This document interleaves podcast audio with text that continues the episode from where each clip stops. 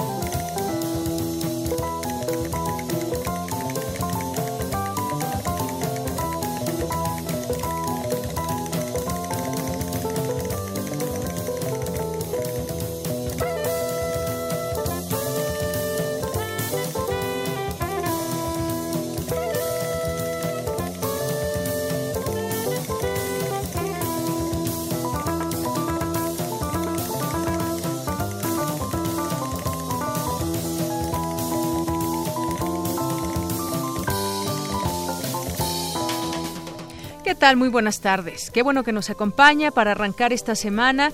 Y hoy en nuestra efeméride musical estamos escuchando a Chick Corea. Nace un día como hoy, 12 de junio de 1941, es decir, cumple hoy 76 años.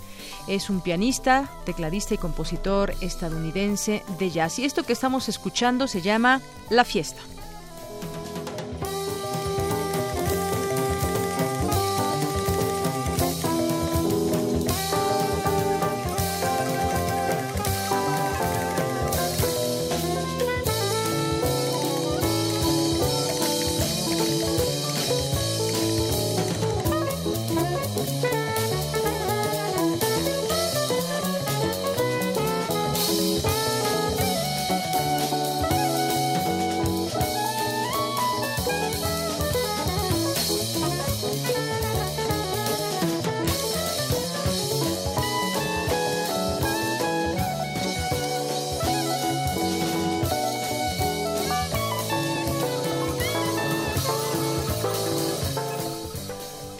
Continuamos una de la tarde con cinco minutos y qué vamos a tener hoy en el programa.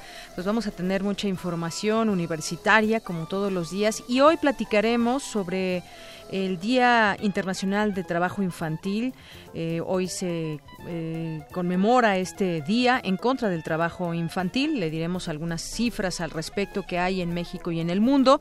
Y también hay un tema que eh, mucho se habla del cambio climático, pero hay lugares en nuestro país que están siendo devastados, que se están llevando a cabo ecocidios, como en el caso, por ejemplo, por tomar solamente algunos ejemplos, el caso del ecosistema de Tepoztlán. Hoy platicaremos con eh, Francisco Ortiz Martínez, quien está siendo parte del Frente Unidos en Defensa de Tepoztlán, y posteriormente hasta Chiapas. Vamos a platicar también sobre un desastre ambiental en San Cristóbal de las Casas. Estamos muy interesados en conocer qué es lo que está sucediendo en estas zonas. También estaremos platicando, entre otras cosas, eh, el consumo de insectos. ¿Se han puesto a pensar que el consumo de insectos puede beneficiar incluso o revertir efectos del cambio climático? Pues ya le platicaremos más adelante porque mi compañera Virginia Sánchez nos preparó algo al respecto para este día. Así que pues hoy también que es lunes tenemos nuestras secciones de cartografía RU con Otto Cázares que además los va a hacer participar como radio escuchas, no se pierda su sección. Y también tenemos eh, Gaceta UNAM, hoy se publica, hoy y los jueves se publica la Gaceta UNAM, que por cierto, hoy, no quiero adelantarme mucho, pero ya nos platicará Hugo Huitrón, en su portada pues está Radio UNAM, Voz Crítica. Ya lo comentaremos. Mi nombre es Deyanira Morán y le doy la más cordial bienvenida para que se quede con nosotros de aquí a las 3 de la tarde.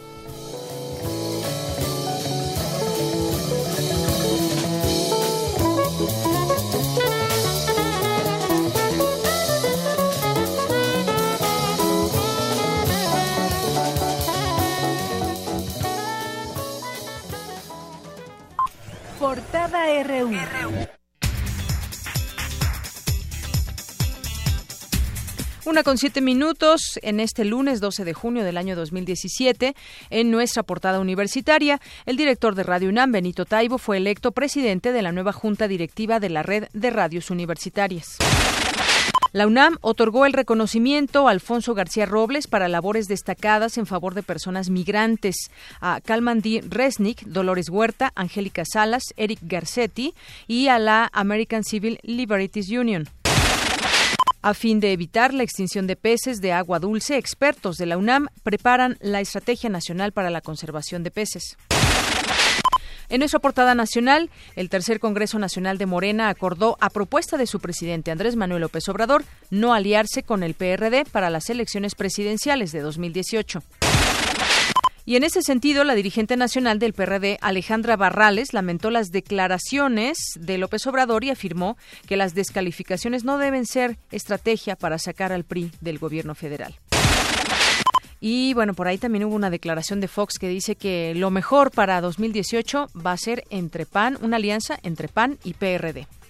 En más información, el candidato panista a la gubernatura de Coahuila, Guillermo Anaya, aseguró que serán la peor pesadilla del gobernador electo, Miguel Riquelme, pues el PRI robó la elección. La candidata de Morena a la gubernatura del Estado de México, Delfina Gómez, anunció que realizará un recorrido de agradecimiento por la entidad. La Suprema Corte de Justicia inició este lunes el debate para resolver la acción de inconstitucionalidad promovida por diversos diputados contra la conocida Ley 3 de 3. Pese a que un juez federal dejó en libertad al soldado que disparó a un criminal en mayo pasado en el poblado de Palmarito, Puebla, el militar continuará en prisión por el delito de deserción.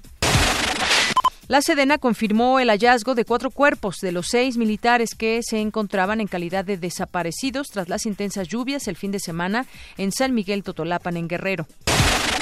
Un total de 18 cuerpos fueron exhumados de 12 fosas clandestinas ubicadas en un predio en el municipio de Los Cabos, informó la Procuraduría de Baja California Sur. Sacerdotes en comunidades apartadas del país son blanco fácil y, y, viven bajo presión por parte del crimen organizado, advirtió la Arquidiócesis Primada de México.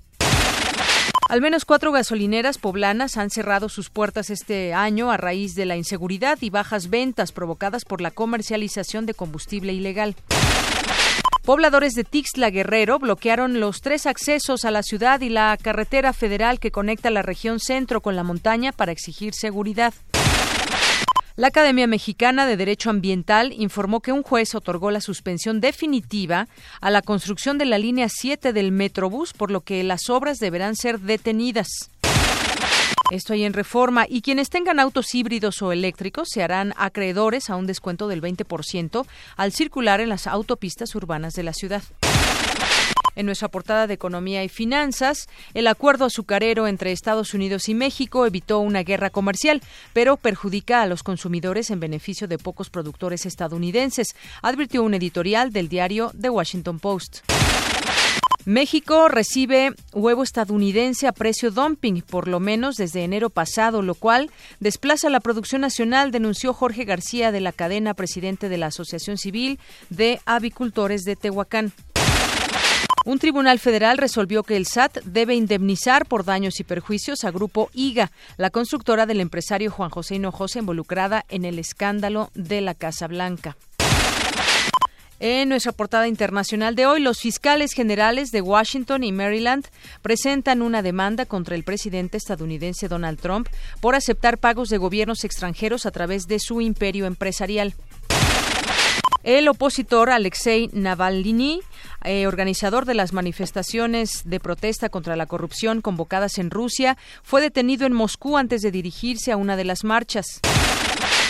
De acuerdo con una estimación del diario The New York Times, el año 2016 podría registrar el mayor incremento en el número de muertes por sobredosis con al menos 59 mil casos.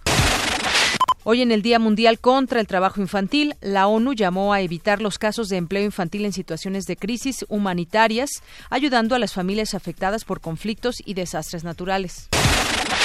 Y nos vamos a la información internacional, un avance de lo que nos tendrá Eric Morales. ¿Qué tal, Eric? Buenas tardes. ¿Qué tal, Deyanira? Muy buenas tardes. La República en Marcha del presidente francés Emmanuel Macron ganó las elecciones legislativas de este fin de semana. Además, el gobierno peruano de Pedro Pablo Kuczynski propuso al primer ministro canadiense Justin Trudeau como mediador del conflicto venezolano. Los detalles más adelante. Gracias, Eric.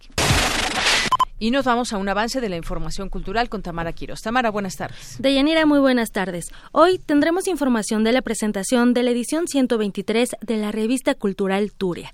También vamos a platicar con Sebastián Sánchez. Él es director de la puesta en escena Irene.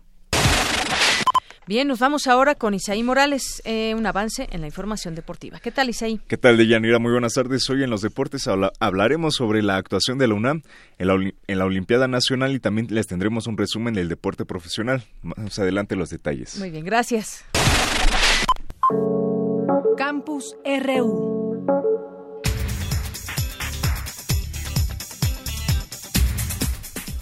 Son las 13 horas con 13 minutos y nos vamos a nuestro campus RU. Ahí mi compañera Cristina Godínez preparó la siguiente información. Un estudiante de la Facultad de Ingeniería de la UNAM inventó un cargador solar para dispositivos móviles. Cuéntanos, Cristina, buenas tardes. Deyanira, buenas tardes. El uso de combustibles fósiles para generar energía es uno de los causantes de la contaminación que están llevando a nuestro planeta al borde del colapso. De ahí que el uso de energía sustentable sea una necesidad urgente. En esta línea de pensamiento, Alejandro Cres, estudiante de la Facultad de Ingeniería de la UNAM, creó un dispositivo solar para cargar distintos aparatos electrónicos. El estudiante nos platica cómo fue que se le ocurrió la idea de diseñar este producto. Este cargador solar es una solución para poder extender la batería de todos nuestros dispositivos móviles al mismo tiempo que no contaminamos. También existe un gran problema a nivel mundial en el que la mayor parte de la energía eléctrica es producida por medio de la quema de combustibles fósiles, lo cual repercute en el calentamiento global. Entonces, si cada uno de nosotros empezamos a utilizar de manera cotidiana PowerGo con nuestros dispositivos móviles, eh, vamos a tener no solamente un ahorro ecológico, sino también vamos a empezar a tener un ahorro económico al no consumir energía eléctrica. Escuchemos en qué consiste el Power Go. Bueno, nosotros los fabricamos como tal en nuestro taller aquí en Ciudad de México y en Cuernavaca, Morelos. Lo hacemos desde la creación de los circuitos, pues el ensamblado de todas las partes. Cabe destacar que está compuesto por circuitos de carga de batería de 2600 mAh. Incorpora ya sea un estuche de tela o de acero inoxidable, dependiendo de la versión. Como son tres modelos, el primero es el PowerGo Mini Sport, el cual incorpora un estuche de tela, un solo panel solar y un compartimiento pequeño de carga. El PowerGo Sport cuenta con dos paneles solares, e igualmente una batería interna. Este tiene la ventaja de ser un poco más grande y cargar más rápido. Y la última versión es el PowerGo Plus. Esta versión es más que nada para oficina y para casa. Además, Alejandro Crespo participará en la International Study Energy Summit 2017 en Mérida, Yucatán, del 13 al 15 de junio. A los interesados en los cargadores solares, el universitario los invita a visitar sus redes sociales. Deyanira, este es mi reporte. Buenas tardes. Gracias, Cristina. Muy buenas tardes. Y bueno, pues una, una gran idea para pues tratar también de ahorrar energía y captar la energía natural. Nos vamos ahora con mi compañera Cindy Pérez, que nos tiene información acerca de algunos estados de la República y algunos de sus problemas naturales que son estudiados ya en Juriquilla, Querétaro. Como sabemos, la UNAM tiene diversos campus universitarios a lo largo del país y mi compañera Cindy Pérez nos habla del trabajo que hacen los universitarios en ese campus, en el de Juriquilla, Querétaro. Adelante. Buenas tardes, de Yanira y Auditorio de Prisma RU, con el propósito de reunir un grupo de investigación con una visión interdisciplinaria y moderna de las ciencias de la Tierra. En el 2002 fue creado el Centro de Geociencias de la UNAM en Juriquilla, Querétaro. En entrevista para Prisma RU, el director de la entidad universitaria, Gerardo Carrasco Núñez, dijo que el Centro de Geociencias es un polo de investigación fuera de la Ciudad de México. Es un es un lugar ubicado estratégicamente en el centro del país que permite tener una, una visión de la problemática en ciencias de la Tierra que debe ser atendida, especialmente en, en esta región donde confluye una gran cantidad de, de población y donde existen también pues una complejidad de, de la geología que es importante que sea abordada. En el Centro de Geociencias se desarrollan proyectos de investigación aplicados para la solución de problemas que afectan a las entidades como son estudios de suelos, riesgos geológicos, estudios de agua subterránea, contaminación de acuíferos y de suelos, prospección, entre otros. En lo que se refiere a, la, a la energía, tenemos proyectos sobre la exploración de hidrocarburos con metodologías modernas que ahora se requieren, dado que ya hemos llegado al límite de extracción, necesitamos ahora eh, innovar. Tenemos investigaciones sobre geotermia en lo que corresponde a fuentes alternas de energía que vienen no a reemplazar a lo que tenemos como fuente principal, pero sí a ayudar a proporcionar una alternativa. Los problemas también prioritarios son el agua, trabajos ambientales o geoambientales, pues son también importantes. Estamos viendo cómo el planeta se está degradando rápidamente y entonces estos temas son prioritarios. De Yanira te comento que durante estos 15 años se han titulado 110 estudiantes, se han realizado cuatro programas académicos y al menos 10 grandes líneas de indagación. Hasta aquí el reporte. Muy buenas tardes. Gracias, Cindy. Buenas tardes. Y bueno, nos vamos ahora con mi compañero Jorge Díaz, que nos tiene información sobre este Día Internacional contra el Trabajo Infantil. Dicen que no hay etapa más bonita que la infancia, pero desafortunadamente en nuestro país no todos los niños pueden disfrutar de esos eh, derechos. Jorge Díaz nos tiene un panorama de la situación de los niños en situación de vulnerabilidad en nuestro país. ¿Qué tal, Jorge? En un momentito más tenemos esta información que preparó mi compañero el día de hoy y sobre todo, pues, eh, conocer la situación de los niños. hay un día justamente a nivel internacional para conocer cuál es la situación a nivel mundial. Hay países más afectados que otros y entre los que se destacan está México porque México tiene pues muchos niños en su país que trabajan. Cuéntanos Jorge, buenas tardes. ¿Cómo estás, Deyanira? Y pues eh, como tú lo comentabas al principio de este reporte, eh, una de las mejores etapas, si no es que la mejor es la infancia, pero lamentablemente tres millones seiscientos mil niños en nuestro país viven entre la pobreza y la calle.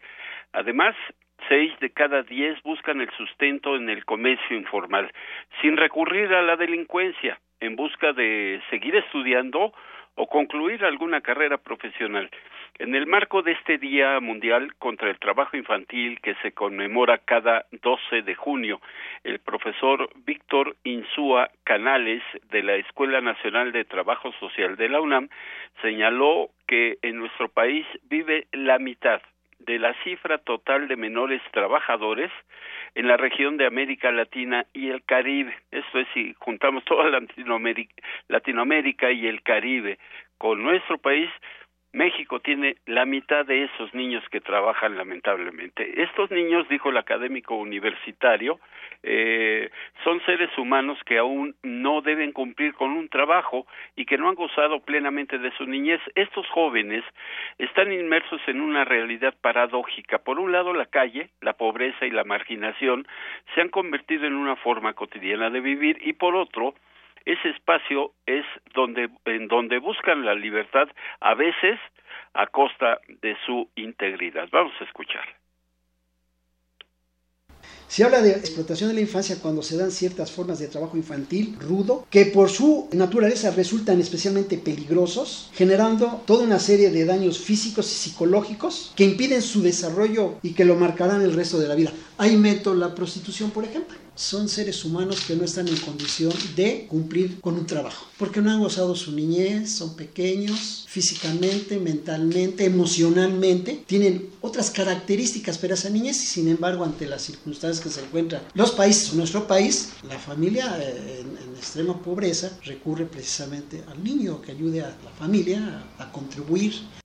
El profesor Insúa Canales aseguró que, según los estudios de la UNAM, cuatro de cada diez niños en esta condición caen en problemas de adicciones y delincuencia y su esperanza de vida lamentablemente es solamente de 22 a 25 años por el daño físico que le provocan las drogas tal vez, el alcohol y a la salud que se eh, eh, estos daños que se infringen, el resto se ubica en la informalidad. Trabaja ya sea de forma honesta en el comercio callejero, pequeños talleres o como el clásico franelero que alquila espacios en la calle para que se estacionen los vehículos. Todas las actividades ocupan gran parte del tiempo de los niños y no pueden acudir a la escuela. Si, si deciden asistir a clases, deben trabajar doble jornada para que su empleador les permita seguir con su preparación académica. Lamentablemente, como lo decíamos también al principio de Yanira, están entre la espada y la pared de los niños porque o trabajan o estudian lamentablemente. El reporte que yo te tengo de Yanira. Bien, pues muchas gracias por la información, Jorge. A ti gracias. Buenas tardes. Y bueno, pues continuamos. En un momento más vamos a platicar con Hugo Huitrón de Gaceta UNAM. Eh, para que nos diga hoy cuáles son los artículos que, eh, que hoy vienen en Gaceta. Entre otras cosas, yo les voy a ir platicando. Hay dos artículos que vienen en las páginas 14 y 15 bueno, en un momentito, en un momentito. Por lo pronto les tengo un regalo, les tenemos un regalo que nos mandan nuestros amigos de Cultura UNAM en la sala Nezahualcóyotl el próximo domingo 18 de junio a las 12 del día. Tenemos boletos para la segunda temporada 2017, el programa número 7. Tenemos tres pases dobles para las primeras personas que se metan a nuestro Facebook en Prisma RU y pongan un comentario debajo de un video que aquí ya Tamara eh tiene en, nuestras red, en nuestra red social de Facebook. Así que las primeritas personas que quieran, pues pueden pueden escribir ahí algún comentario y solicitar alguno de estos pases dobles. Así que, pues, dense prisa porque se acaban.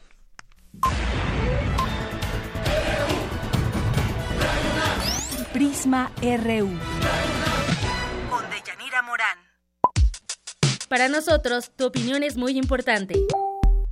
Síguenos en Facebook como Prisma RU. Queremos escuchar tu voz. Nuestro teléfono en cabina es 55 36 43 39. Nacional RU. Bien, continuamos con algunas informaciones nacionales. El día de hoy, pues ya escuchábamos esta información del trabajo infantil, desafortunadamente, que hay en México y se reportan al menos, bueno, más de dos, dos millones de menores entre los 5 y 17 años que están en el ámbito laboral y son también cifras del INEGI. Ya nos compartía parte de este, pues, de este problema que aqueja al mundo y entre ellos está México. Bueno, y en otros, en otras cosas que también es importante hablar. Más, más adelante platicaremos sobre el ecocidio en Tepoztlán y también afectaciones allá en San Cristóbal, eh, en San Cristóbal de las Casas Chiapas. Pero por lo pronto también hay alguna situación de medio ambiente aquí en nuestra ciudad y tiene que ver con eh, pues este metrobús que se está haciendo sobre reforma, que seguramente muchos de ustedes han visto las afectaciones y cómo pues se va se está construyendo prácticamente sobre un sobre un carril. El juez octavo de distrito en materia administrativa otorgó un amparo a la Asociación Mexicana de Derecho Ambiental, por lo que por segunda ocasión en 12 años se suspende la construcción en este caso de la línea 7 del Metrobús ahí en Paseo de la Reforma, al considerar que existe una afectación ambiental contra las especies arbóreas que existen en esta zona. También se consideró que la ruta de ese medio de transporte en Reforma afecta la movilidad, genera mayor contaminación al confinar un carril y pone en riesgo vestigios y monumentos con valor histórico, artístico y cultural. Es lo que explicó el fundador de, la AMDA, Ramón Ojeda, y dijo que pase lo que pase, la decisión es un un precedente muy importante debido a que la Suprema Corte de Justicia de la Nación, por conducto de ese juzgado, se abre a discutir este tema y reconoce que actuamos con interés legítimo de la sociedad.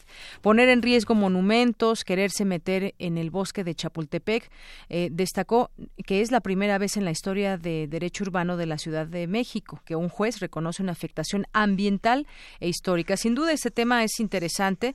Se hablaba de que, bueno, tendremos que conocer también la postura ahora del gobierno capitalino sobre este tema, porque pues se supone que la construcción eh, ya está aprobada porque pasó muchas de las eh, de los estudios que se requieren de impacto ambiental de pues eh, de la zona físicamente cómo va a quedar. Y bueno pues es una una avenida pues yo creo que la más bonita quizás de la de la Ciudad de México.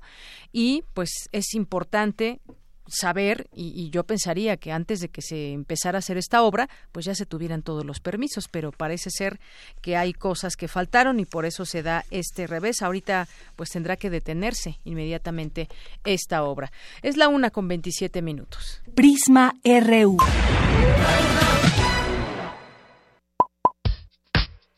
Queremos conocer tu opinión. Síguenos en Twitter como arroba PrismaRU. Gaceta UNAM. Bien, y entramos ahora con eh, Hugo Huitrón, director de Gaceta UNAM. ¿Cómo estás, Hugo? Hace mucho tiempo que no te escuchábamos, ya te extrañamos. Sí, yo también los extraño. Bien, Deyanira, ¿tú cómo Muy bien. estás? Pues bien, bien, aquí contenta de ver la portada también hoy de Gaceta UNAM, Radio UNAM, Voz Crítica, 80 años que cumple el próximo miércoles. Así es, es nuestra portada, honor a quien honor merece. Eh, Radio UNAM ha sido el eco de nuestro tiempo.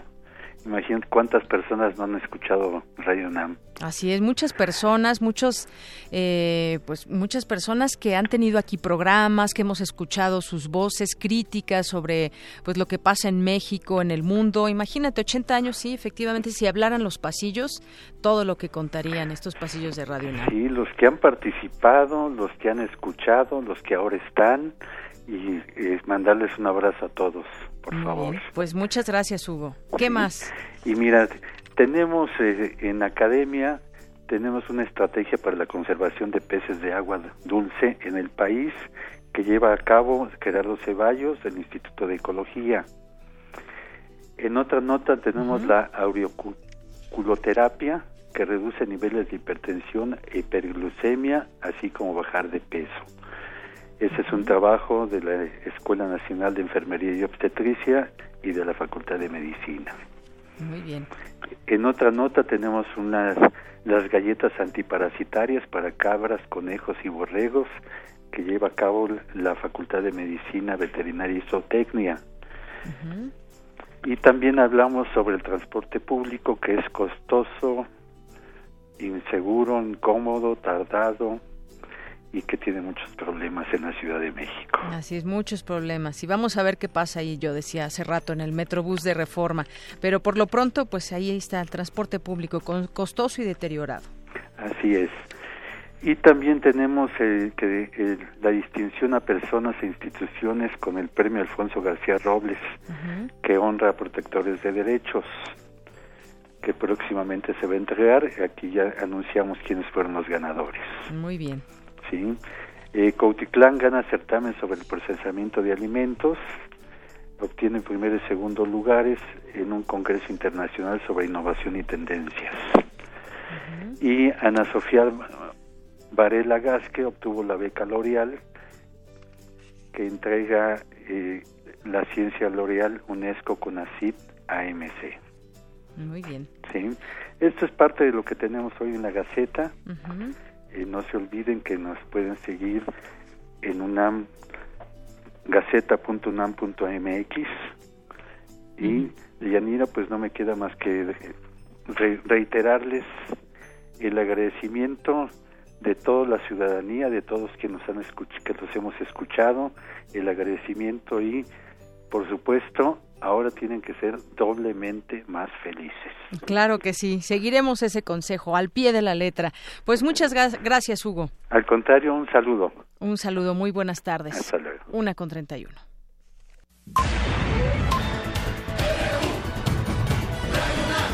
Prisma RU. Con Deyanira Morán. Para nosotros, tu opinión es muy importante. Síguenos en Facebook como Prisma RU. Bien, y continuamos aquí en Prisma RU. Ya se llevaron los boletos de la UFUNAM, así que pues ya quienes se escriban, que bueno que nos dejen hacer llegar sus comentarios, pero los ganadores son Cecilia Ruiz Angelares, Araceli Mata Hernández y Germán Cabrera, que tienen que venir por sus boletos aquí a nuestras instalaciones en Adolfo Prieto número 133 en la Colonia del Valle, en la Subdirección de Información. Ahí pueden eh, venirlos a recoger a partir de las 10 de la tarde, un horario eh, hasta las 5 de la tarde, del 10 de la mañana hasta las 5 de la tarde. Aquí los esperamos con una identificación, así que son Cecilia Ruiz, Araceli Mata y Germán Cabrera. Muchas gracias por participar. Y bueno, pues continuamos, vamos a ir entrando a este tema eh, de Tepoztlán en un momento. Eh, bueno, también estaba aquí checando junto con Hugo vía telefónica la, la, Gaceta UNAM, también destacar la nueva junta directiva que trae entre sus páginas la red de radios universitarias, sin duda un papel muy importante, donde ahora en esta en esta nueva etapa, pues estará constituida, decíamos al inicio, al arranque en el resumen informativo, por el director de Radio UNAM, Benito Taibo, y van a participar también María Verónica Orihuela, eh, como vicepresidenta de Comunicación y Capacitación, Raimundo Sánchez, director de Radio Nicolaita, como vicepresidente para asuntos de gestión en el instituto, y bueno, las casi 40 emisoras que integran las radios universitarias se reunieron en esta ciudad con el propósito de reforzar el trabajo conjunto y discutir los retos que eh, representan temas como el otorgamiento de títulos de concesión por el IFT, el Instituto Federal de Telecomunicaciones, y los derechos de las audiencias, también un temas sin duda muy importantes. Y bueno, pues vamos a continuar ahora. Estábamos platicando también sobre lo que sucede en Tepoztlán. ¿Qué está pasando ahí? Bueno, pues hay un despojo del que acusan muchas personas que están ahí manifestándose ahora en el Palacio Municipal. Antes estuvieron en una zona eh, tratando de pues evitar que se diera esta situación.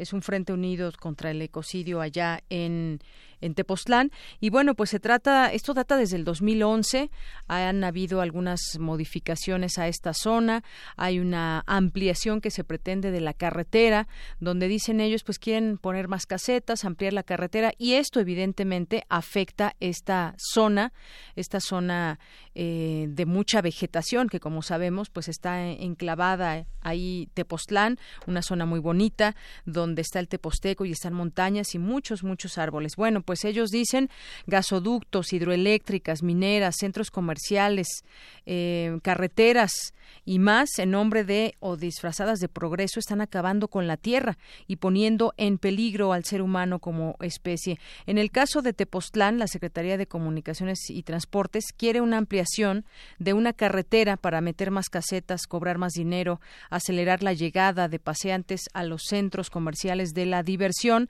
que saquean el agua de los pueblos de la siembra, de la vida, todo para que la gente despilfarre el poco dinero que le queda en mojarse los pies pensando en que están en un paraíso. Es lo que están acusando las personas que integran este, este frente. Y bueno, pues ellos ya han denominado esto como un grave ecocidio perpetrado en la Ecológica Protegida localizada en Tepoztlán, Morelos. Ya la Comisión Independiente de, de Derechos Humanos de Morelos exigió respetar plenamente el derecho al medio ambiente sano como un derecho humano. Hay una carta incluso que ya enviaron a la Presidencia de la República, a la Suprema Corte de Justicia de la Nación, al Gobierno del Estado de Morelos, al Gobierno Municipal de Tepoztlán, donde señalan que la destrucción de cerca de 2.800 árboles de diversas especies en el tramo de la autopista que atraviesa el territorio de Tepoztlán a la altura del poblado de Santiago, Tepetlapa, para la ampliación de cuatro a cuatro carriles de la autopista, la Pera Cuautla se realizó sin respetar las mínimas normas ambientales. Este es el contexto en que se vive esta, esta situación y bueno, pues a ver si en un momentito podemos contactar eh, justamente con Francisco Ortiz Martínez, quien es ejidatario, integrante del Frente Unidos en Defensa de Tepoztlán, por estos daños al ecosistema en esta zona, en esta zona de eh, Morelos. Y bueno, pues también quien ha, está de acuerdo con todo esto, pues es el gobernador de este estado, eh, Graco Ramírez, y hay una inconformidad que la, de la cual pues es importante hablar, sobre todo cuando en los discursos siempre está el tema de cuidar el medio ambiente, de sumarse em, a todas las estrategias que pueda haber para preservar áreas verdes, pero pues esta situación se está dando allá en Tepoztlán, Morelos. Y bueno, pues ya en un momentito lo contactamos, ya está listo. Él es Francisco Ortiz Martínez, ejidatario integrante del Frente Unidos en Defensa de Tepoztlán. Eh, ¿Qué tal, Francisco? Muy buenas tardes, bienvenido. Hola, ¿qué tal? Buenas tardes. Este, pues aquí estamos en Tepoztlán. Muy bien. Bueno, pues estaba yo platicando sobre lo que está sucediendo allá. Ustedes en algún momento se inconformaron ya recientemente. Ayer justamente cuando contactábamos la entrevista platicabas que esto data desde el año 2011 y que eh, hay una ampliación que se quiere hacer a la carretera y esto está destruyendo parte de eh, pues de todo el bosque que hay allá en Tepoztlán. Cuéntanos un poco. Ahora ustedes siguen manifestándose. Fueron fueron de eh, eh, los quitaron de la zona donde estaban y ahora están en el Palacio Municipal. ¿Qué acercamiento han tenido con las autoridades y qué es lo que está pasando allá, Francisco? Hola, ¿qué tal? Este, buenas tardes. Mira, este, antes que nada, este, nada más este, precisar que no fuimos desalojados del plantón. Nosotros este, eh, nos retiramos por este, nuestra propia voluntad antes de que se diera un enfrentamiento, ya que ese día por la eh, eh antes de las 7 de la mañana empezaron a llegar ambulancias, llegaron bomberos y, varios camiones de granaderos del mando único del estado de Morelos, del gobierno. Y nosotros, este, precisando eso, pues sabíamos que eh, la gente que iba este, a tratar de desalojar el plantón, pues no iba a ir de, buena manera, ¿verdad? Y este, pues mira, ahorita estamos también en plantón en la, en, el, en la presidencia municipal de Tepoztlán no estamos bloqueando los accesos este, para no tener ningún problema con el ayuntamiento este, y ahorita pues estamos esperando la semana pasada mandamos una carta al ayuntamiento donde pues precisábamos cómo se podría dar el diálogo con el gobierno del estado la Secretaría de Comunicaciones y Transporte pero hasta la fecha no hemos tenido este, ninguna respuesta. Este boletín de prensa o esta digamos este invitación al diálogo al gobierno del estado fue el día miércoles por la tarde, ¿no? Y, ya hoy es lunes, y pues hasta ahorita no hemos tenido respuesta por parte del gobierno de, de Graco Ramírez. Muy bien. Eh, eh, se habla de que son alrededor de 2.800 árboles los que ya han sido devastados. ¿En cuánto tiempo, Francisco? Mira, este, la obra pues ya viene más o menos desde 2013, ¿verdad? Pero anteriormente habían entrado en lo que es la zona de equidad de la comunidad, el elegido de Tepoztlán, y ahora este, recientemente más o menos a principios de febrero marzo este, empezaron a trabajar en la zona comunal. La cuantificación de los árboles no las tenemos en la totalidad. Tenemos nada más un, un, este, estimado un, estimado de lo que fue el 19 y 20 de mayo pasado que fueron 2.800 árboles el que el gobierno le reportó al ayuntamiento de Tepoztlán iban a ser este, eh, talados.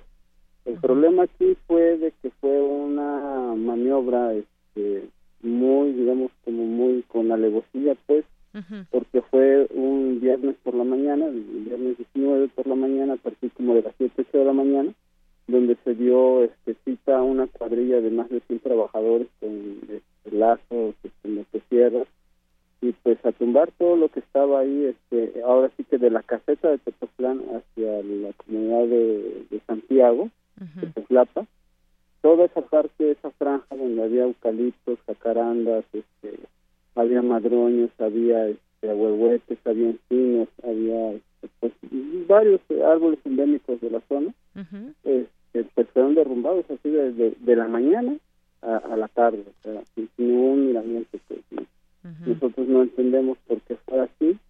Eh, pensamos que como había entrado un nuevo amparo, este, podría ser eso la, este, la, justificación verdad para ellos, porque ante un nuevo amparo pues se puede dar en cualquier momento una suspensión este, de la obra, pero en la primera parte pues el juzgado nos no nos otorgó las extensiones. Especies endémicas, nos dices ahí en Tepo, de Tepoztlán. Ajá, ajá, sí. sí, sí. Entonces, eh, precisamente, entonces este amparo volvería para las obras, entonces ellos ya, no podrían haber talado estos árboles, ¿verdad? Pero bueno, eh, eso te digo, o les comento pues, que fue el 19 y 20 de mayo por las mañanas, ¿no? Entonces, pues fue algo, pues, muy fuerte, ¿verdad? Para nosotros que estamos defendiendo el territorio. Y, estas son, y esto todo por querer ampliar eh, la autopista a cuatro carriles. Así es, mira, el problema aquí es que el gobierno dice, a través del gobierno del Estado y del SST, es que se hacen unas largas filas de, automóviles. ¿Cuántos carriles son ahora en esa zona? Ahorita son dos carriles nada más. Dos y se eh, pretende hacer el doble. se, pretende, se, pretende, hacer otros dos más, más un carril confinado que va de la comunidad de Tepoztlán, de, de, de, la entrada de Tepoztlán a la comunidad de Santiago. este, aquí el problema es de que pues eh, estamos en una comunidad que tiene dos decretos eh, presidenciales, uno que es Parque Nacional de Teposteco, eh, hecho por el presidente Lázaro Cárdenas, y otro que es Corredor Ajusco Chichinauti, que es este, por Miguel de la Medina de Estado. ¿El Parque Nacional del Teposteco sería afectado? ¿También está siendo afectado? Pues está dentro del Parque Nacional Teposteco Es decir, estos árboles son parte de ese Parque Nacional. Exactamente, o sea, ellos dicen que por la mayoría son este jacarandas, pero no es así. O sea, dentro de la franja que, se comprende de la colonia Navidad a la, a la comunidad de Santiago son árboles endémicos de la zona. Había amates, amates amarillos, amates negros, amates verdes, y todos fueron derrumbados. Entonces, de hecho, en el 2013, el 6 de enero de 2013, fueron derrumbados dos aguaguetes que tenían por lo menos 500 años de vida. Entonces sí, está, está, es, una cuestión de, pues nosotros le llamamos ecocidio, ¿verdad? Lo que se hizo el 19 y 20 de, mayo. Y entonces, ¿ahorita qué está sucediendo con las obras? ¿Sí están detenidas o no? ¿O qué? No, mira, a partir de que se, se hizo, el, levantamos nosotros el plantón en la entrada de Tepoztlán y nos trasladamos al ayuntamiento, y nuevamente los, la, gente que está a cargo de las obras, este, la empresa Angular y de Tepoztlán, que la tiene este, el presidente municipal Sabino Río Cedillo, nuevamente comenzaron otra vez las obras, ¿no? Ahorita están levantando todo lo que tumbaron, todo lo que quedó de los árboles, lo, están levantando. Están haciendo la labor de limpia de todos estos árboles muertos. Sí, exactamente. Bien. Y entonces, pues nosotros ahí llamamos pues a las organizaciones ambientales que se den una vuelta por cuestión, porque si bien el gobierno puede decir que tiene todos los permisos eh, para hacer todo eso de Semarnat, Profepa, Poconam, y todo eso, pero falta, eh, digamos, el permiso del, del órgano agrario, que es el Comisariado de Bienes Comunales de Protección. Ese es un permiso que también deben de tener para poder continuar con la obra. Así es, porque de hecho con el órgano agrario estival sí existe un convenio de ocupación previo con la comunidad. Con la comunidad no, ahí sí no hay nada. Francisco, ¿algo más que, que quieras agregar sobre este tema? Pues nuevamente vuelvo a llamar a la, a la gente que está en las organizaciones ambientales, dentro de los bosques, dentro de los árboles, que, se den una vuelta a Tepoztlán y vean lo que realmente está pasando, ¿no? Porque aparte este es un, un proyecto muy fuerte que de alguna forma sí va a trastocar lo que viene siendo el Parque Nacional Tepoztlán. Muy bien. Bueno, pues Francisco Ortiz Martínez, gracias por compartirnos lo que está sucediendo allá, ustedes que están en este plantón ahí en el ayuntamiento, tratando de revertir esta obra que está afectando a miles de árboles y sobre todo pues una zona que debería estar protegida, que es el Parque Nacional del Teposteco y la otra que también nos mencionabas. Pues muchas gracias y cualquier cosa aquí los micrófonos abiertos. Pues muchas gracias a ustedes y hasta luego. Muy buenas tardes. Gracias. Francisco Ortiz Martínez es ejidatario, integrante del Frente Unidos en Defensa de Tepoztlán. Prisma RU. Un programa con visión universitaria para el mundo. Para nosotros, tu opinión es muy importante. Síguenos en Facebook como Prisma RU.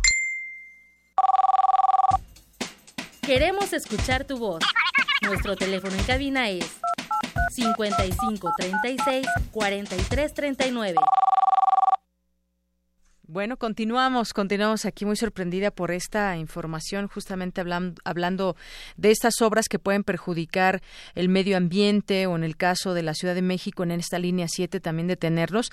La Academia eh, Mexicana de Derecho Ambiental informó que el juez octavo de distrito en materia administrativa pues ya dio una suspensión definitiva de la construcción de la línea 7 del Metrobús, por lo que las autoridades capitalinas deberán detener las obras lo más pronto posible y sobre todo pues replantearlas Vamos a ver qué dice ahora las autoridades eh, capitalinas, porque ya en una conferencia los integrantes de la AMDA explicaron que esta acción jurídica fue concedida eh, con el propósito de no afectar las áreas verdes que se encuentran en el bosque de Chapultepec.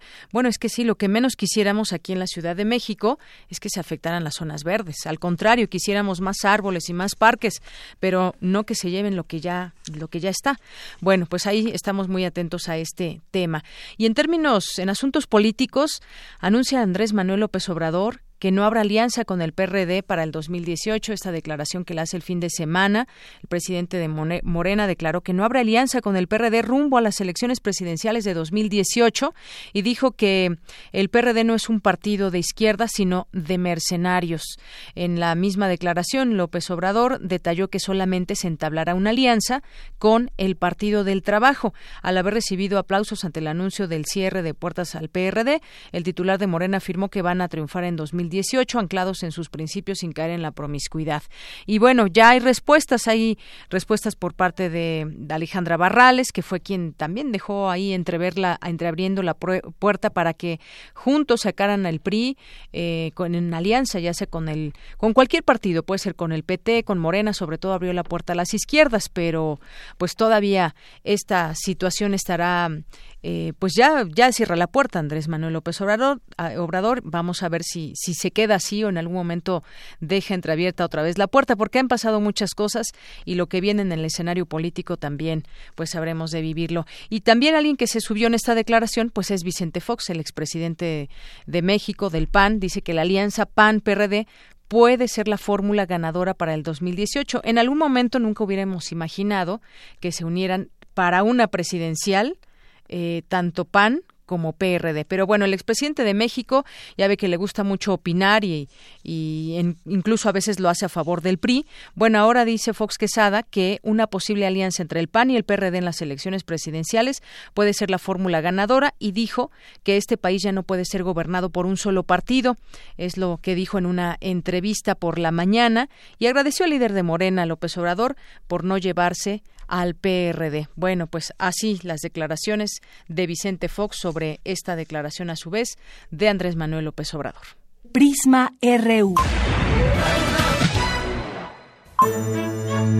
Arte y cultura.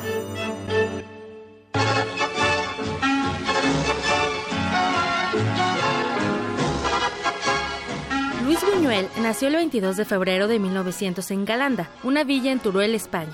Interesado por las imágenes en movimiento de Fritz Lang, comenzó a relacionarse con los círculos artísticos, escribir sus primeros guiones y con un préstamo de su madre dirigió su primer cortometraje, Un perro andaluz.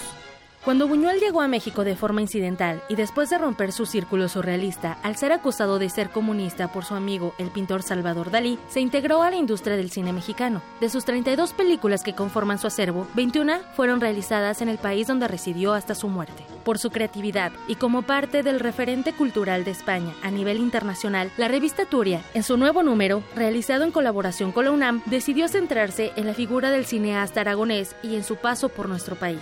Con 34 años de existencia, Turia se presentó por primera vez en México en el Centro Cultural España y contó con la presencia de Emilio Vilanova, ministro consejero de la Embajada Española en México, el diputado de Cultura Miguel Iranzo, el director Raúl Carlos Maicas y el coordinador de difusión cultural de la UNAM, Jorge Volpi, quien además de brindar las claves de este monográfico, colaboró con un texto inédito. Este enorme orgullo de ser parte, otra vez, de los autores de la revista Turia, tanto como hablar un poco sobre este número excepcional. Turia es una de esas eh, revistas en las que hay que celebrar la tenacidad del equipo que la hace y que ha permitido precisamente que llegue al número 123, que es un número además particularmente bonito, y eh, que marca precisamente esa vocación de una revista que se hace en Teruel, de esta bella ciudad de Aragón, que tiene un espíritu absolutamente universal. En el sumario de esta edición 123, dedicada a las letras de España y México, se anuncian artículos originales en homenaje al Ateneo español y a cuatro protagonistas de la cultura del siglo XX, Juan Rulfo, Octavio Paz, Matías Gueritz y Tomás Segovia. Para complementar la conmemoración de los 40 años del restablecimiento de relaciones diplomáticas entre dos países hermanos, hoy a las 18 horas se proyectará el filme Simón del Desierto en la sala Julio Bracho del Centro Cultural Universitario.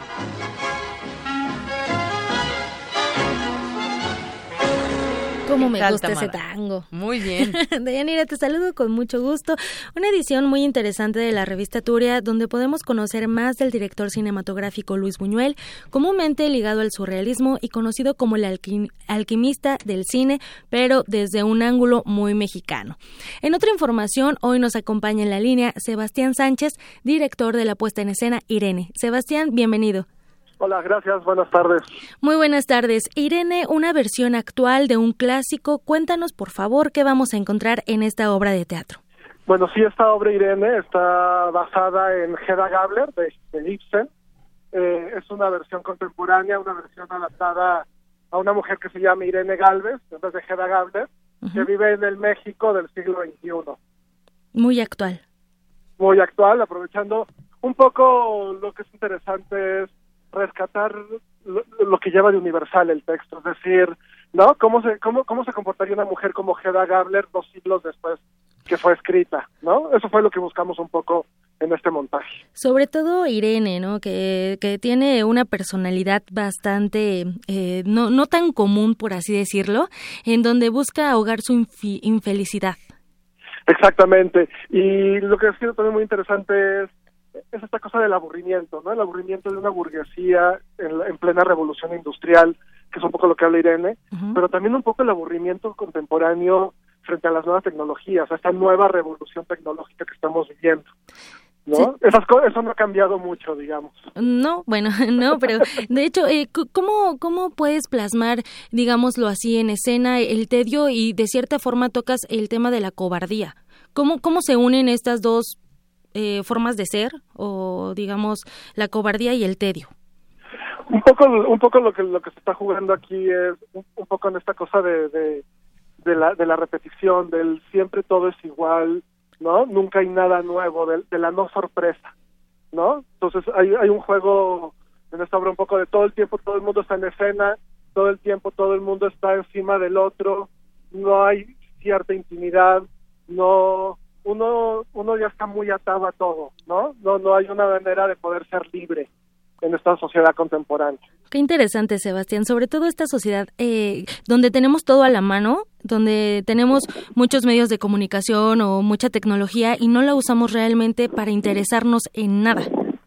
Exacto, nos ha hecho ser uh, verdaderamente más inútiles en todo, ¿no? Todo ya está muy digerido, todo ya está eh, muy asimilado, cada vez pensamos menos y, y eso nos hace también ser seres que, que nada nos sorprende, que todo nos aburre, ¿no? Nada, todos, todos son pequeños chispazos y uno todo el tiempo está buscando un chispazo y otro chispazo y otro chispazo, pero nada se mantiene esa sed insaciable actual que, que es muy de nosotros en los contemporáneos, por así decirlo. Sebastián, en el elenco, ¿quién está? En el, eh, ¿A quién vamos a ver en esta obra? Bueno, el papel de Irena lo hace Jessica Sandoval, eh, y el elenco también se conforma de Bernardo Benítez, Ramón Berganza, Raúl Mendoza y Karina Lechuga. Ok, eh, todavía no inician las presentaciones. ¿Cuándo se estrena esta obra? Estrenamos, estrenamos el siguiente sábado, el sábado 17. Vamos a estar seis semanas en un teatro, en Nuevo León 46. Vamos a estar los sábados a las 7.30 y los domingos a las 6 de la tarde. Muy bien, disponibles hasta el 23 de julio. Exactamente. Ok, eh, ¿los boletos los podemos adquirir en taquilla del foro Un Teatro? Exacto, y en la boletera de costumbre. Muy bien. Bueno, pues les deseamos mucho éxito con esta nueva puesta en escena. Bastante interesante lo que nos comentas. Vamos a ver qué tal a partir del 17 de junio. Aquí los esperamos. Muchas gracias. Muchísimas gracias, Sebastián, y mucho éxito. Gracias. Hasta luego. Hasta luego. De Yanira, eh, por hoy es todo. Él fue Sebastián Sánchez, director de la puesta en escena Irene. Les vamos a compartir la información y también tenemos boletitos, pero hoy no. Después se los vamos a regalar y les deseo una excelente tarde. Muchas gracias, Tamara. Buenas tardes.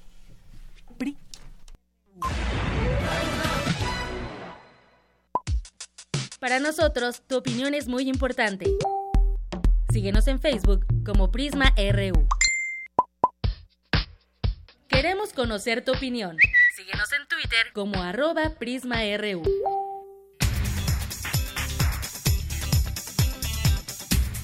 Una de la tarde con 56 minutos. Vamos contigo, Ruth Salazar, nuestro resumen, el resumen de la primera hora de Prisma RU. ¿Qué tal, Deyanira? Buenas tardes. Este es el resumen. En la primera hora de Prisma RU hablamos con Francisco Ortiz Martínez, ejidatario e integrante del Frente Unidos en Defensa de Tepoztlán, sobre los daños que sufre el ecosistema de la región. La cuantificación de los árboles no las tenemos en la totalidad. Tenemos nada más un estimado de lo que fue el 19 y 20 de mayo pasado, que fueron 2.800 árboles. El, el problema aquí fue de que fue una maniobra muy, digamos, como muy con alevosía, pues, porque fue un viernes por la mañana, el viernes 19 por la mañana, a partir como de las 7, 8 de la mañana, donde se dio este, cita a una cuadrilla de más de 100 trabajadores y pues a tumbar todo lo que estaba ahí, este, ahora sí que de la caseta de Tepoztlán hacia la comunidad de, Santiago, Plata, toda esa parte, esa franja donde había eucaliptos, jacarandas, había madroños, ahuehuet, varios árboles endémicos de la zona, que pues derrumbados.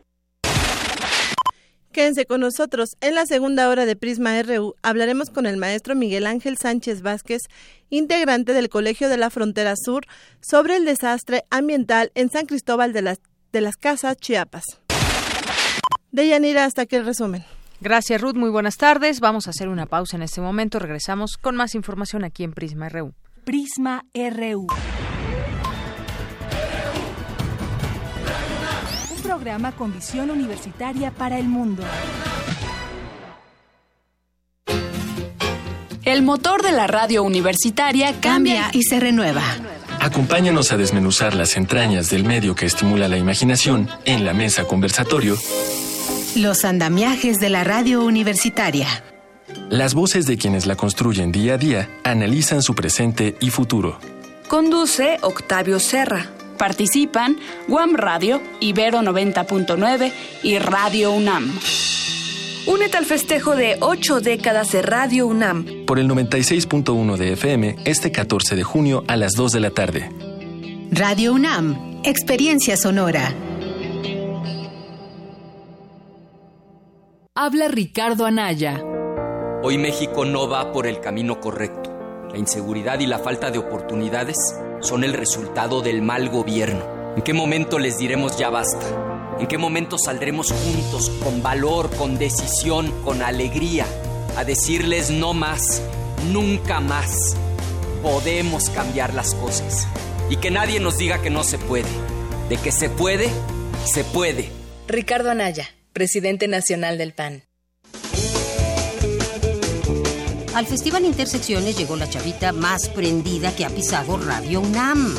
Es fiestera, locochona y nocturna. Súbele a tu radio y baila con la música de La Lupita, la dama ninfómana del rock. Boletos agotados. Sigue la transmisión en vivo viernes 16 de junio 21 horas por el 96.1 de FM o por internet en radiounam.unam.mx. Escucha esta experiencia sonora en Radio UNAM.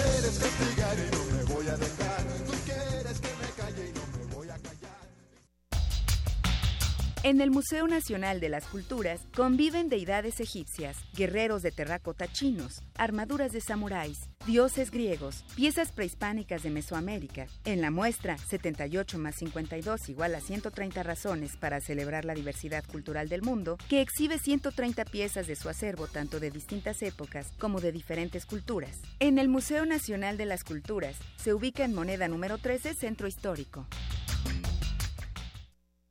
Se encuentran nuevamente en nuestro estudio tres músicos considerados como los más brillantes en nuestro medio jazzístico.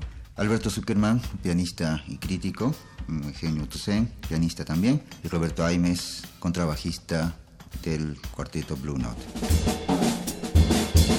El jazz es un proceso individual y colectivo, es parte de la cultura, y como tal, su desarrollo en México merece mención aparte.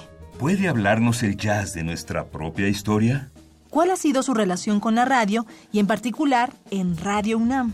Alain Derbez, Germán Palomares, Olivia Revueltas y Benjamín Mayer nos hablarán sobre este tema en el programa El jazz y la cultura. La cultura y el jazz. Dentro del ciclo, Pensemos desde la radio, charlas en torno a los 80 años de Radio UNAM. Súmate al diálogo y acompáñanos para la mesa de debate el jueves 15 de junio a las 3.30 de la tarde. Radio UNAM.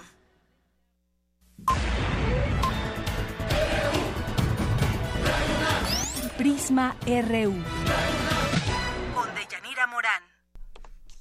Continuamos dos de la tarde con dos minutos. Gracias a quienes se comuniquen con nosotros a través de redes sociales, a quienes nos sintonizan en el 96.1 de FM y en www.radionam.unam.mx. Muchas gracias a eh, José Alanís, que nos escribe por aquí, eh, el Sardinabús, el, el, Metrobús debería ser eléctrico. Bueno, hay muchas propuestas y sobre todo yo quiero que mañana también que nos escuchen, mañana que tenemos perfil eh, perfil humano, vamos a platicar con el doctor Carlos Hershenson. Él, tiene una, una amplia visión sobre este tema de la movilidad, del transporte público aquí en la Ciudad de México. Es, fue una plática muy interesante que ojalá puedan escuchar mañana en nuestro perfil y justamente habla de estos temas que la gente también le interesan, cómo hacerle para tener un mejor transporte público, cómo se puede sumar la gente, más allá de que pues, muchas veces las autoridades llaman a que se utilice el transporte público y utilizar menos el auto, pero pues ya no caben tampoco en el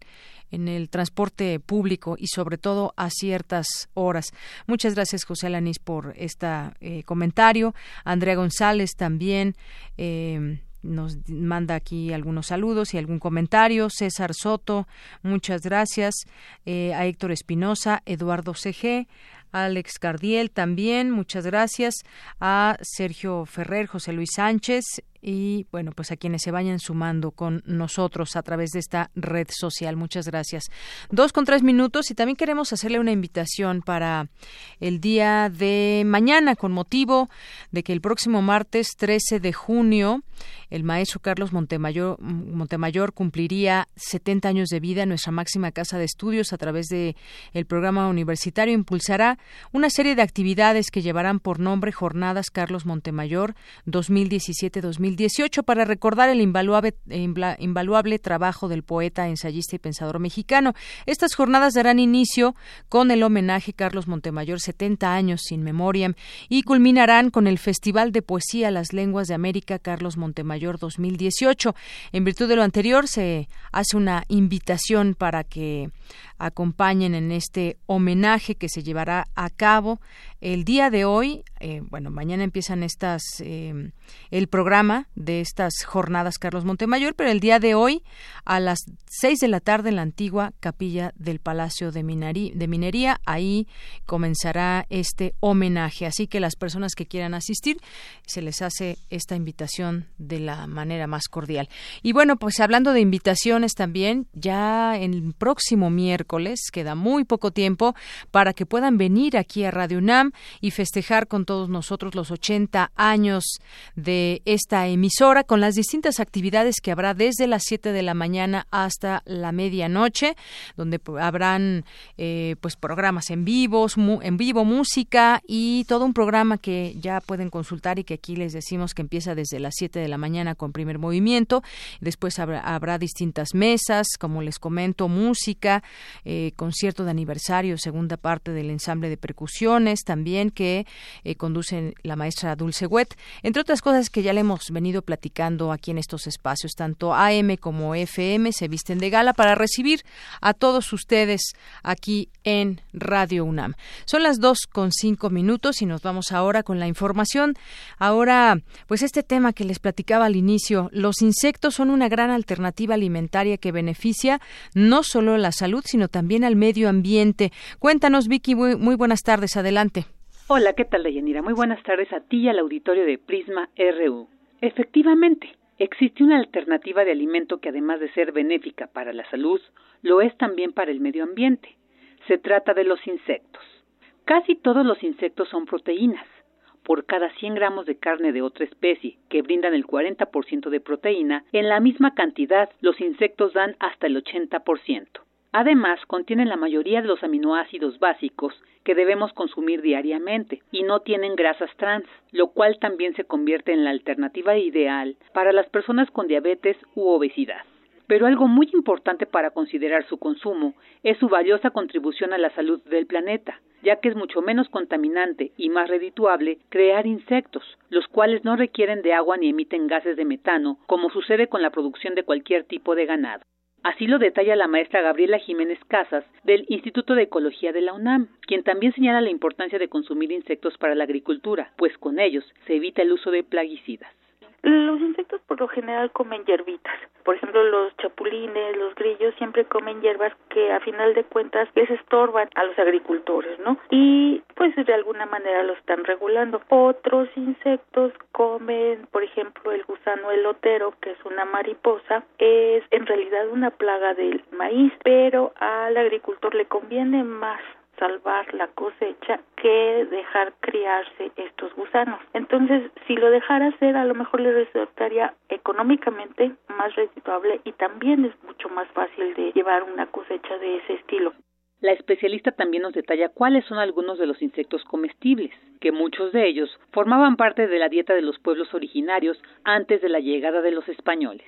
Hasta la fecha se pueden consumir casi todos, desde una cucaracha, por supuesto, de criadero, no salida de coladera, mariposas que se comen muchos, el gusano blanco de maguey, el rosa y el rojo son de mariposa, los chapulines, casi cualquier género, las langostas, las hormigas, hay muchas variedades de hormigas que se comen, las larvas de las moscas también, las chinches de agua, que son unos animales muy grandes, casi de 10 centímetros de largo, de cabeza al final del cuerpo, la variedad de ellos que se comen puede ser enorme y muchos que no hemos investigado, que no nos hemos dado a la tarea de probarlos a ver qué tan ricos son. Y los bichos son muy inteligentes, no se van a comer una planta que les hace daño. Entonces, si se están comiendo una planta que vemos que la tenemos siempre y sabemos que a lo mejor no la comemos, seguro el insecto que se está comiendo esa planta también no lo podemos comer nosotros, no importa lo que sea.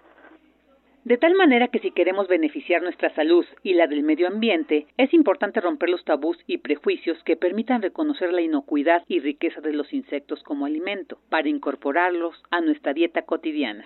Hasta aquí la información. Muy buenas tardes. Gracias, Vicky. Muy buenas tardes. Pues sí, efectivamente, esta es una manera también de poderse alimentar con a través de insectos y sobre todo, pues de qué manera incentivar a la gente a que coma insectos, pero sobre todo también, pues un un, orden en ese sentido, qué, qué es lo que te da cada insecto, conocer más de, de ellos, involucrarnos de una manera mucho más grande de lo que conocemos, por ejemplo, aquí en la Ciudad de México, muchas veces en algunas temporadas llegan los chapulines, pero de ahí en fuera, pues no, no estamos muy familiarizados con otro tipo de insectos que se puedan comer y que puedan beneficiar a nuestro organismo y sobre todo también si benefician al medio ambiente, qué mejor. Yo creo que ahí falta también pues hacer esta difusión de cuáles insectos o en general los insectos que podemos comer y cómo obtenerlos, porque esta también es un es un punto. Bueno, y vamos a otra información, vamos a otra información, la inseguridad que es una rutina en muchos lugares, como en el caso del Estado de México, hay un caso pues muy sonado, desafortunadamente un caso que ha indignado y que hace un llamado a que se revisen los protocolos de protección a menores cuando un menor desaparece, de inmediato sabemos que se debe de activar la alerta Amber. Pero ¿qué sucede cuando una autoridad dice pues hay que esperar más tiempo porque pues no sabemos exactamente qué pudo haber sucedido con una menor de edad, en este caso de 11 años, los vacíos legales que hay en la ley para procesar a delincuentes eh, que reincidan es el caso, por ejemplo, de esta niña desafortunadamente que fue atacada sexualmente, Valeria, asesinada en el municipio de Nezahualcóyotl, Estado de México. Mi compañera Salazar nos tiene información al respecto. Valeria Gutiérrez Ortiz tenía 11 años de edad. Cursaba el sexto grado de primaria. Su madre dice que tenía muchos sueños y aspiraciones. Quería ser médico. El jueves pasado se dirigía a su casa con su padre. Iba en bicicleta cuando comenzó a llover. Para evitar que se mojara, su padre la subió a una combi de transporte público en una calle del municipio de Nezahualcóyotl, pero el chofer aceleró y la perdió de vista. Un día después, el cuerpo sin vida, ultrajado y semidesnudo de Valeria fue hallado en la misma unidad de la Ruta 40. Su madre, Jacqueline Ortiz, denunció la omisión de las autoridades en la búsqueda de su hija. La familia se dirigió al Centro de Justicia Nesa Palacio, donde no les pudieron activar el acta de extravío, pues no se cumplían las horas para activar la alerta Amber. Yo estaba segura que es que en la combi se la había llevado porque era muy sospechoso. Nos metieron a las cámaras donde no se ve que la bajaron, no se ve que ella haya eh, bajado de, la combi. Este, no nos hicieron caso. Nos tuvieron aquí, aquí en este lugar, nos tuvieron desde las 2 de la mañana hasta las 7 de la mañana. Fue muy, muy, muy difícil. Yo les decía que era una niña de 11 años, que no teníamos que buscarla porque no se podía defender. Eh, y se perdió la niña y no hubo nadie en quien lo apoyara, quien nos ayudara. Sí, sí, está bien, háblenle a su novio. Había policías diciéndonos, se fue con su novio a la mejor, sabiendo que yo se me rompía mi corazón si era una dulce niña, solamente tenía 11 años. La Comisión Nacional de los Derechos Humanos manifestó su indignación por el caso, ya que el presunto responsable José Octavio Sánchez Razo trabajaba como chofer de transporte público a pesar de contar con cuatro denuncias penales en la Ciudad de México por abuso sexual. Además, existen señalamientos de que la desaparición de Valeria no fue debidamente atendida por las autoridades. La CNDH destacó la necesidad de que las autoridades emprendan acciones urgentes para revertir el contexto de inseguridad y violencia que existe en la entidad, así como para proporcionar a la sociedad niveles mínimos de seguridad y prevenir agresiones contra las personas, y en particular contra niñas, niños y mujeres. Nezahualcóyotl y Ecatepec son los municipios de mayor riesgo para las mujeres en el Estado de México, de acuerdo con el Observatorio Ciudadano Nacional de Feminicidios. Y, aunque el gobierno de la entidad emitió una alerta de género para 11 municipios, entre ellos los antes mencionados, los feminicidios no cesan. Para Radio Ruth Salazar pues de nueva cuenta el transporte público, muchas veces donde se denuncian robos a diario, pues también eh, abusos sexuales a mujeres, como el caso de esta niña Valeria. Pues la incidencia delictiva en este estado no cesa, hay homicidios, secuestros, extorsiones, robo de vehículos, ataques contra mujeres, presencia del crimen organizado, lo que ha provocado una inseguridad en los ciudadanos que han preferido dejar de hacer actividades que eran parte de su vida cotidiana. Es interesante, pues también cómo, cómo ha ido cambiando el comportamiento de la sociedad en algunas partes del Estado de México. Hay datos, por ejemplo, de el Secretariado Ejecutivo del Sistema Nacional de Seguridad Pública, que refieren que desde 2012, abril de este año, se han cometido 10.839 homicidios dolosos. Tan solo en el Estado de México se registró la muerte de 169 personas cada mes. Eh, otro tema es la extorsión, una modalidad de delito que ocurre principalmente con llamadas telefónicas provenientes de las cárceles. Esa tendencia fue a la baja porque en 2012 se iniciaron 1.039 carpetas de investigación y para 2016 cerró con 993 casos. Es decir, ahí sí hubo una tendencia a la baja. De alguna manera las autoridades tomaron cartas en el asunto. Pero ahora estar en las calles del Estado de México genera inseguridad a más de 10 millones de habitantes y 10, y 10 millones que se sienten inseguros en el transporte público, donde podrían ser víctimas de, de cualquier situación de robo, secuestro, de violación. Ante este ambiente de inseguridad, las cifras están más o menos así. 7 millones 598 mil personas dejaron de utilizar el transporte público por temor a ser víctimas de algún delito. 6 millones 768 mil dejaron de utilizar el taxi y 4 millones 151 mil optaron por no salir de noche. Un tema que aqueja a los mexiquenses, sobre todo a las mujeres, es el feminicidio. El problema ha llevado a las autoridades a emitir la alerta de violencia de género en los municipios de Ecatepec, Tlanepantla, Naucalpan, Nezahualcóyotl, Tecámac, Chalco, Valle de Chalco, Cuautitlán Izcalli, Cuautitlán, Chimalhuacán y Toluca. Así está la situación en el Estado de México, pues ante sí tiene muchos retos el que será el nuevo gobernador, Alfredo del Mazo, y quien sale, pues deja en estas condiciones al Estado de México, aunque en lo mediático haya gastado miles de millones de pesos para tratar de revertir estas cifras, al menos mediáticamente. Esta es parte de la realidad que se vive en el Estado de México. Y bueno, pues eh, vamos a continuar. Son las 2.16. Prisma RU. Un programa con visión universitaria para el mundo. Para nosotros, tu opinión es muy importante. Síguenos en Facebook como Prisma RU. Queremos conocer tu opinión. Síguenos en Twitter como arroba PrismaRU. Continuamos dos de la tarde con 17 minutos. Me enlazo vía telefónica con el maestro Miguel Ángel Sánchez Vázquez, él es integrante del Colegio de la Frontera Sur. ¿Qué tal, maestro? Buenas tardes y bienvenido. Buenas tardes, amiga. Yo quisiera preguntarle, maestro, que mm, nos ponga en contexto de lo que está sucediendo allá en San Cristóbal de las Casas Chiapas, este desastre ambiental, así se le ha llamado. ¿Qué está sucediendo exactamente en qué zona de San Cristóbal?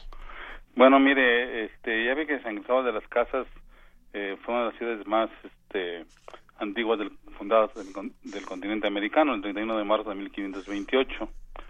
Entonces, este, eh, el crecimiento que ha tenido a partir de la década de 1970 ha sido estrepitoso y ha traído una compleja problemática ambiental. Sin embargo, los, la extracción de material pétreo, los bancos de arena, por su este, notoriedad obvia, llaman mucho la atención, pero lamentablemente no es el único este problema que hay, ¿no? Entonces este problema hay que contextualizarlo en 70 años de extracción de material pétreo que empezó con la podemos decir que comenzó con la construcción de la arena de la carretera panamericana porque San Cristóbal está bien comunicado y a partir de ahí este fue paulatinamente creciendo la ciudad y la construcción porque es un material que podríamos decir que es de primera necesidad no este entonces por el tipo y el modelo de desarrollo urbano que elegimos no están las opciones de eh, las opciones de construcción de adobo se han abandonado de construcción de madera prácticamente son inexistentes y de otro tipo de material por las características arquitectónicas de la ciudad también es, es muy difícil. Además de que hay demanda para otros sitios para otros municipios porque también se arguye que la calidad de la arena eh, es, es, alta. y que es una buena calidad, incluso se lleva a otras partes del, estado, de entidades del sur del país. Sí, entonces 70 años de extracción de arena y a partir de la década de los 70 del siglo pasado, pues este han provocado una situación, dijéramos, desastrosa desde el punto de vista de imagen urbana, eh, por el alto impacto que, que trae esta extracción, cosa que incluso motivó que, que eh, entre otras cosas, que San Cristóbal perdiera su nominación a Patrimonio Histórico de la Humanidad porque pues ya la ciudad tenía una imagen urbana bastante deteriorada, ¿no? Así es, hubo una sobreexplotación de estos bancos de arena y entonces pues justamente eh, la ONU UNESCO pues declinó declarar a San Cristóbal como patrimonio de la humanidad, justamente, pero de ahí pues han surgido muchas cosas. Hay eh, áreas aledañas a los bancos de arena que también se habla de asentamientos humanos que se han convertido en zonas de riesgo y además eh, pues ya podemos ver en las fotografías que están que están saliendo sobre este lugar se aprecian enormes huecos y manchas blancas de los cerros donde normalmente pues había había vegetación, ¿no? Así. Pues mire, el problema, como le digo, es que es muy complejo también, este, por por la alta demanda del material, este, y por la cadena tan grande que que, que eh, está involucrada, este, no es dice una, ¿cómo se llama? Dispensar esta mala explotación en un solo sitio y, en una ciudad como San Cristóbal de las Casas, pero también para comprender lo complejo de atender esta problemática. eh, eh, pues todo empieza desde, hay un número indeterminado porque eh, las autoridades estatales que son las encargadas de ello, pues no podríamos decir que se niegan a informar porque tal vez hasta ellas mismas los rebasa el, el este, detectar los sitios de tracción que hay desde dijéramos sitios de tracción familiar de una persona prácticamente podríamos decir que un metro cúbico está ahí tratando de sacar diario cuando mucho hasta grandes este extractores que hay. Al menos podríamos fijar la cifra de entre 30 y 60 extractores con ese rango, ¿no? Y bueno, entonces la cadena comienza este con los propietarios de los terrenos, los extractores de pico y pala o, de máquinas de este, excavadoras, retroexcavadoras, continúa con el transporte eh, de los camiones este, de transporte de material. Oiga, maestro, pero estas extensiones tan grandes, eh, son, ¿hay dueños de esos? Porque yo leo que hay algunos políticos y empresarios que son dueños prácticamente de estos enormes terrenos donde hay bancos de grava, de arena, y, están provocando... Eh, pues un daño ecológico irreversible privilegiando el negocio. Entonces hay nombres y apellidos de estos políticos y empresarios. Sí, e, es, esa información, como digo, es oculta, eh, o, eh, por decirlo así, no se, eh, se plantea nombre, pero no no es este es parte de eh, pues podemos decir el ocultamiento del número propietarios y, y este eh, porcentajes de extracción diaria. Nosotros hicimos un cálculo, obviamente, como elaboramos el programa de ordenamiento ecológico y territorial del municipio de San Cristóbal de las Casas, y era evidente que teníamos que atender este problema, pues entonces este eh, calculamos este eh, eh, esta, porcentaje, ¿no? Eh, decíamos que a principios del siglo había 44 hectáreas de, de explotación de bancos de arena, y ahora prácticamente se triplicó este eh, bueno se, duplicó ya hay cerca de 100 hectáreas de explotación. Y es aquí donde entra el, el este el involucramiento de, autoridades, personajes connotados, ex autoridades de alto poder económico, que se adueñan. repetir hasta hasta gente de muy escasos recursos que también contribuyen, ¿no? Es decir, eh, esto está sucediendo ahí en esta zona de San Cristóbal. ¿Hay alguna organización que esté enarbolando esta causa, algún acercamiento con las autoridades o simplemente está pasando y no se puede detener?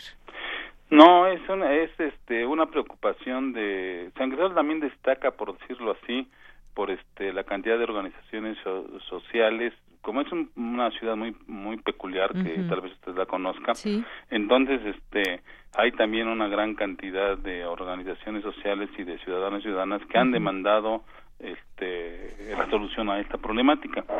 Eh, obviamente hay desde los radicales que exigen el, la clausura inmediata y absoluta de todos los bancos de arena y, otros que este y los que nos dedicamos a estudiar pues tratamos de ser más este, objetivos de ver no disculpando a esta explotación anárquica y de grandes intereses pero sí entendiendo la complejidad como yo decía de esta cadena que va yo le comentaba que iba desde eh, los picapiedras los excavadoras los comerciantes de los de transportes de material que también es una organización dijéramos poderosa no eh, no no como no como un propietario sino como una organización los de la compra y venta de materiales y luego pues toda la demanda que la población eh, hace de este material la creación de las instituciones también para construir.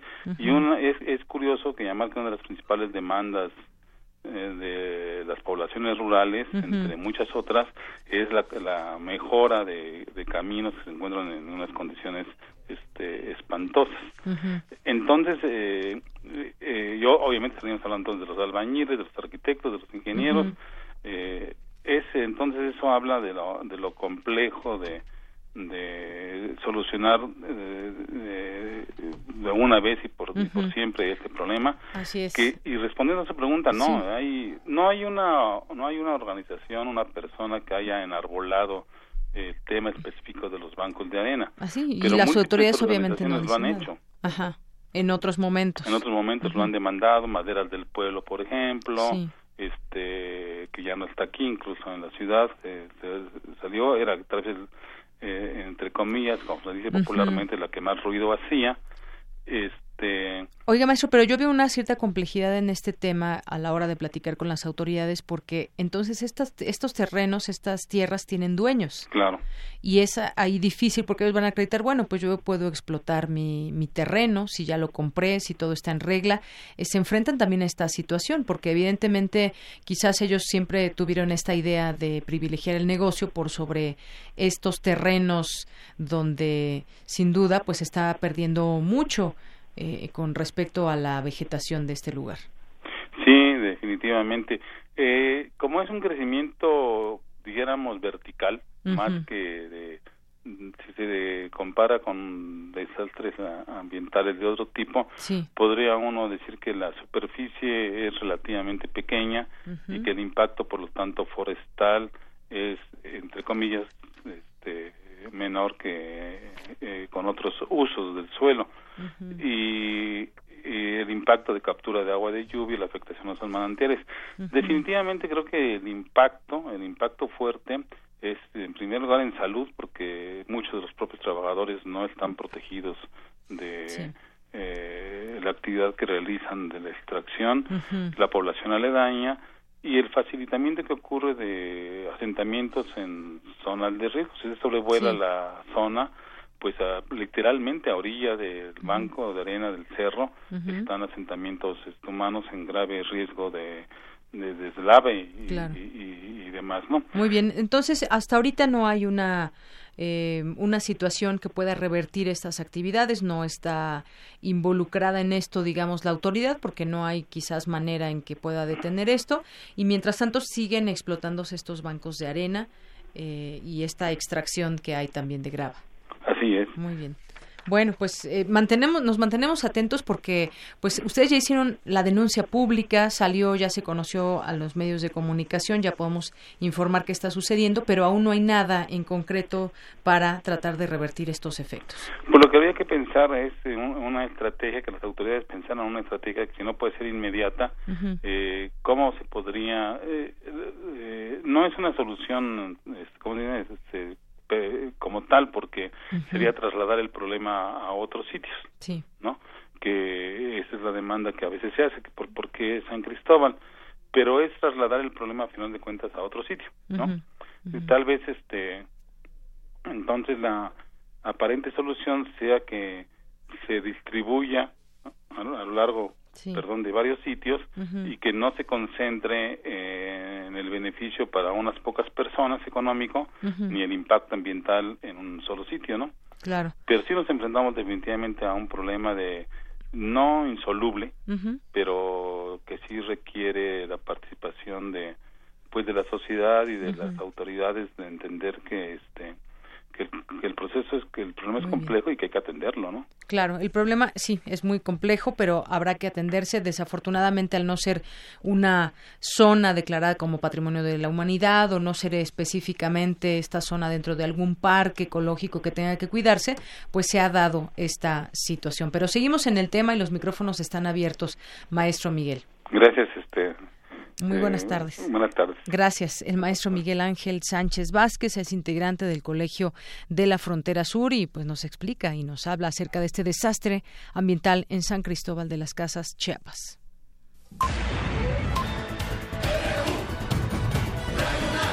Prisma RU.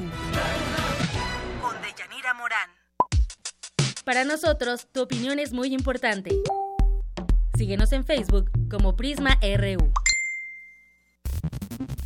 Global RU.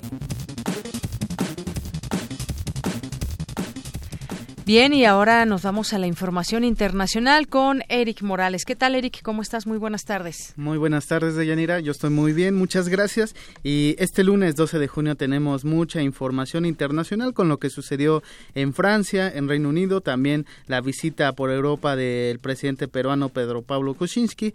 Pero antes de pasar a esta información, vamos con nuestras breves internacionales. El canciller ruso Sergei Lavrov informó que su país está a favor del diálogo para resolver la crisis entre Qatar y sus vecinos del Golfo. Estamos a favor de resolver cualquier desacuerdo mediante el diálogo respetuoso y equitativo. Este lunes, 200 manifestantes fueron detenidos en una marcha contra la corrupción en Rusia. El Tribunal Supremo de Justicia de Venezuela rechazó este lunes un recurso presentado por la fiscal general Luisa Ortega contra la Asamblea Nacional Constituyente convocada por el presidente Nicolás Maduro. Miles de personas, acompañados por sus mascotas, celebraron en las calles de San José, Costa Rica, la entrada en vigor de una ley de protección animal. El líder opositor venezolano Leopoldo López pidió a los militares de su país que se rebelen contra el gobierno del presidente Nicolás Maduro. Ustedes también tienen el derecho y el deber de rebelarse, de rebelarse ante órdenes que buscan reprimir al pueblo venezolano, de rebelarse para hacer cumplir la constitución. No lo hagan más, rebélense. Puerto Rico realizó un plebiscito para conocer si sus habitantes desean que la isla se convierta en el estado número 51 de la Unión Americana. El 97% votó por la adhesión a Estados Unidos. En más información, el movimiento del presidente francés Emmanuel Macron, la República en Marcha, obtuvo la mayoría en la primera vuelta legislativa durante la jornada electoral de este fin de semana. El movimiento de Macron obtuvo el 32.3% de los sufragios, según los resultados definitivos. En segunda instancia se ubicaron los republicanos, el partido de la derecha tradicional, con el 21%, con el 21 de, de las preferencias, mientras que la ultraderecha, el Frente Nacional de Marine Le Pen, tuvo el 14% de los votos. En tanto, la Francia insumisa del izquierdista Jean-Luc Mélenchon obtuvo el 10.96%, mientras que el Partido Socialista, eh, dirigido, o más bien del que pertenecía el, actual, el expresidente François Hollande, solamente obtuvo el 9.47%. El próximo domingo habrá segunda vuelta electoral, donde, según las estimaciones, la República en Marcha de Macron obtendría la mayoría absoluta con entre 400 y 455 escaños, de un total de 577. Esta cifra estaría muy por arriba de la mayoría absoluta en la que se con la que se requieren apenas 289 diputados. No obstante, la presidenta de, este movimiento, la República en Marcha, Catherine Barbarux, eh, dijo que hay que mantener la calma ante estos resultados. Muy bien. El resultado de la primera ronda, tan bueno como es, debe invitar a la humildad y al sentido de la responsabilidad, y también a la determinación y el compromiso para enfrentar mayores retos en los próximos años. Sin embargo, esta jornada electoral tuvo una tasa del 51% de abstención, la más alta desde la fundación de la Quinta República en 1958, y confirmó el interés cada vez menor de en las elecciones legislativas, cuya participación desde hace 20 años no deja de caer. Edouard Philippe, quien es el primer ministro de Francia, aseguró que a pesar del abstencionismo, los votantes confían en el proyecto del presidente Macron. Escuchemos. A pesar de la abstención, el mensaje de los franceses no tiene ambigüedad. Por tercera vez consecutiva, millones de ustedes han confirmado su apoyo al proyecto de renovación, de manifestación y de reconquista del presidente de la República. Y bueno, de confirmarse los sondeos para la segunda vuelta de este fin de semana, pues el presidente Emmanuel Macron tendría la mayoría absoluta, como ya lo mencionamos, y sobre todo que podría llevar a cabo su, su proyecto de refundación de esta Francia, que ha sido pues eh, tema de, de, Europa en estos últimos meses, pues ha tenido ya a un presidente independiente en el poder. Así es, y que se empodera ahora con estos resultados, Eric, y, algo que también, y, y yo creo que y lo estamos viendo sucede en muchos, en muchos países, aquí en México también lo vemos, y, y Melenchon justamente, el izquierdista, decía también, el, eh, sacaba el tema de la abstención, ¿no? Un alto índice de abstencionismo que hubo también en estas elecciones. Así es, 51% de, de los franceses que no votaron, es, es muy alta y ha sido la tendencia durante los últimos 20 años, que si bien eh, acuden a las urnas para elegir a un presidente, no lo hacen así para definir el rumbo que va a tener tener esta nueva presidencia. En el caso de, de Macron, pues bueno, eh, este abstencionismo, a pesar de que es alto, le permite también tener la mayoría absoluta. Y bueno, de, de confirmarte esta, digamos, corriente, tendría muchas posibilidades de sacar a flote este proyecto muy interesante y de y que muestra es parte de los nuevos mandatarios por así decirlo de que tiene una corriente progresista y que se han liberado de, de cierto uh, conservadurismo pues sí, vamos a ver nuevas cosas para Francia.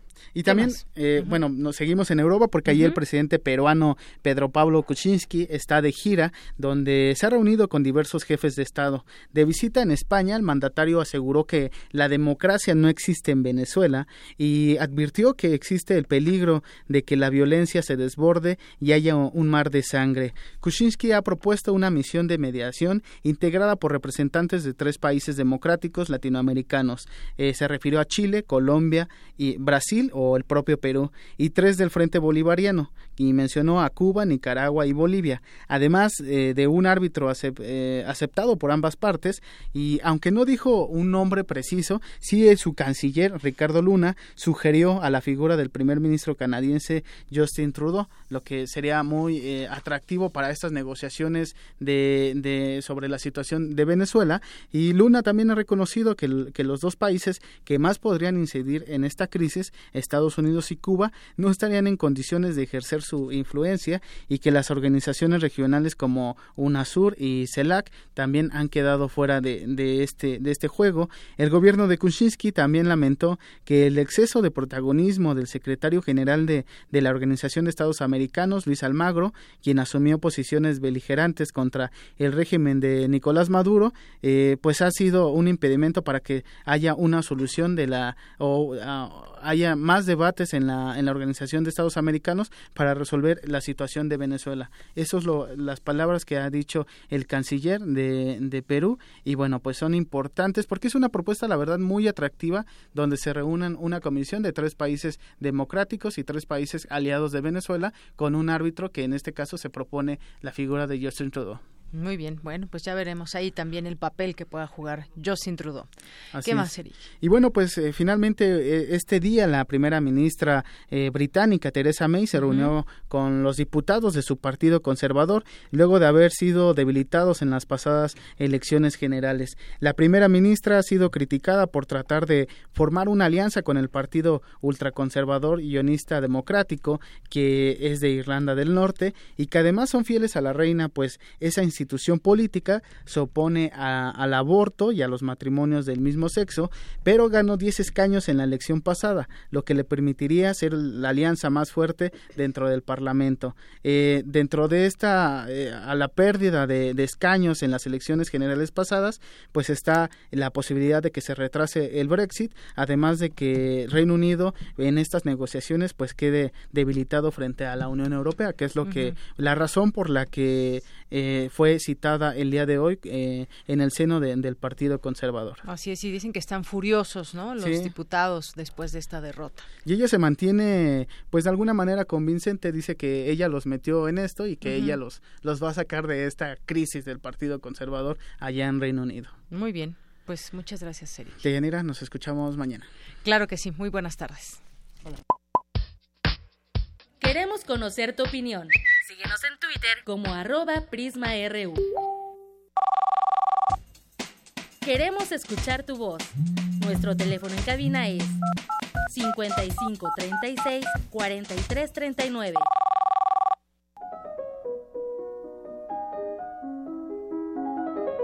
Cartografía RU con Otto Cázares.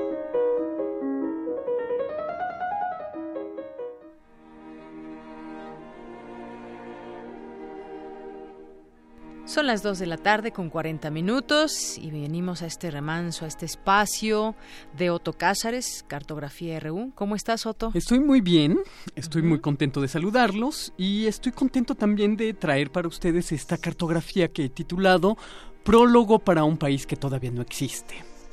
Y es que hay un libro de Soren Kierkegaard de título Prólogos pero no vaya a pensarse que este libro, Prólogos, es una antología de los prólogos que escribió para los libros de otros.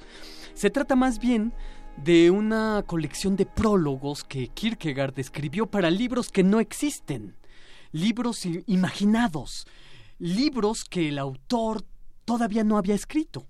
Y creo que esta es una idea poderosa.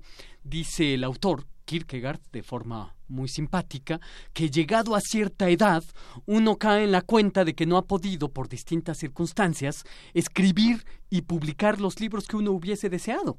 Cayendo en la cuenta de que no los había escrito, Kierkegaard escribió, en cambio, sus prólogos. Esta es la idea poderosa. Es desde luego encomiable haber escrito un libro, aunque también hay que agradecer que algunas personas definitivamente no escriban libros. Pero sin duda, en el transcurso de escribir un libro, se gestan eh, decenas de nuevos planes para nuevos libros, de modo que nosotros podríamos preguntarnos legítimamente, ¿qué es más valioso? ¿El libro que se ha publicado y que a pesar de todos los contratiempos está ahí, mejor o peor empastado y ya apilado en los libreros, leído, mal leído, quizás no leído, o es más importante todo aquello que en el proceso de la escritura se gesta, en el proceso de la escritura nace, se vuelve inquietud, posibilidad, afán de existencia, pero no más que ese impulso que quizá tome mucho tiempo para su nacimiento efectivo.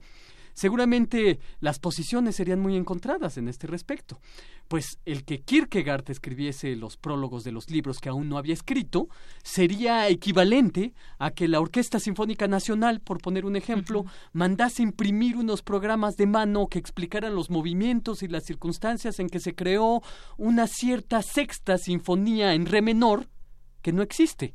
Pero aún así, este programa de mano prepara el terreno para su recepción. Bueno, pensémoslo durante algún minuto. Un prólogo respecto al libro puede parecer una insignificancia, pero se trata de todo un género literario. Octavio Paz y Jorge Luis Borges escribieron espléndidos prólogos para libros de otros. Esos prólogos que escribieron luego fueron compendiados incluso. Yo me sé casi de memoria el hermoso prólogo que escribió Juan José Arreola para los ensayos de Montaigne en la colección de nuestros clásicos de la UNAM. O recuerdo muy nítidamente estos generosísimos textos llenos de sabiduría, llenos de humanidad, que escribía Rafael Cancinos Asens para cada una de las obras de Goethe en la edición de la obra completa de la antigua editorial Aguilar. Dice Soren Kierkegaard de los prólogos, los prólogos llevan la marca de lo incidental, varían como varía la vestimenta. Unas veces los prólogos son largos, otras cortos, unas veces son atrevidos, otras recatados. Unas veces son pulcros, otras descuidados, unas veces los prólogos son pesarosos hasta casi el arrepentimiento, otras son confiados, casi indiferentes, unas veces a los prólogos no se les escapan las debilidades del libro, otras, los prólogos están devastados por la ceguera o reparan en aquellas mejor que ningún otro. Otras veces es como si el prólogo fuese el primer destilado de la producción. Hasta ahí la cita de Soren Kierkegaard. Pues bien, yo quisiera hacer un ejercicio semejante al que hizo Kierkegaard y escribir un prólogo para un país que no existe. Pero no deseo hacerlo solo. Quiero pedir la ayuda de los que nos escuchan para que escribamos juntos este prólogo. Y una vez que lo tengamos listo, lo vamos a leer a través de este espacio radiofónico, a manera de manifiesto, y lo vamos a publicar también en la revista Rúbrica de Radio UNAM. Este ejercicio de prólogo no quieren enmendar ninguna letra del texto corrupto del país, arrojando chispas flamígeras.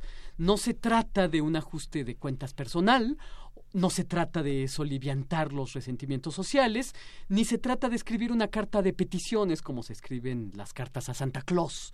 Se trata más bien de preparar el terreno, a la manera de todo esto que hemos estado reflexionando, de un país por venir, sentar unas bases unos fundamentos para el país que deseamos, formulaciones teóricas, sí, pero formulaciones que sean discutibles.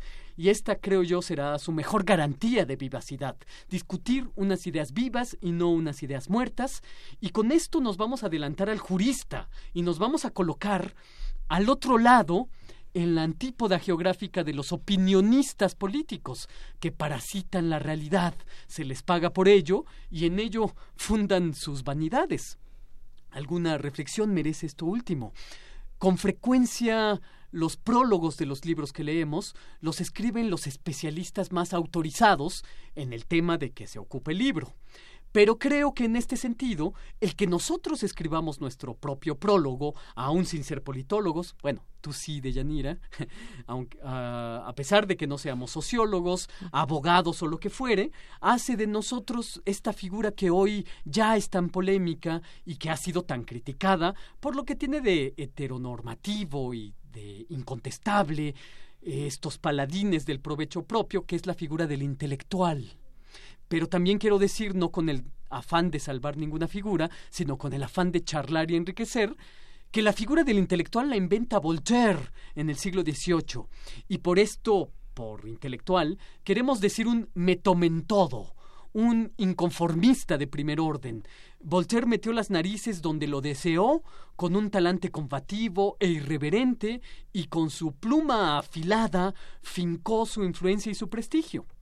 Pero en esta invención de la figura del intelectual que hace Voltaire, hay algo que quizás se haya perdido en el tránsito, que de cuando en cuando nos recuerdan algunas figuras entrañables como Jean-Paul Sartre o José Revueltas, y que no es la razón infalible del intelectual la que da luz a los asuntos, sino la generosidad, la claridad con la que formulan sus planteamientos.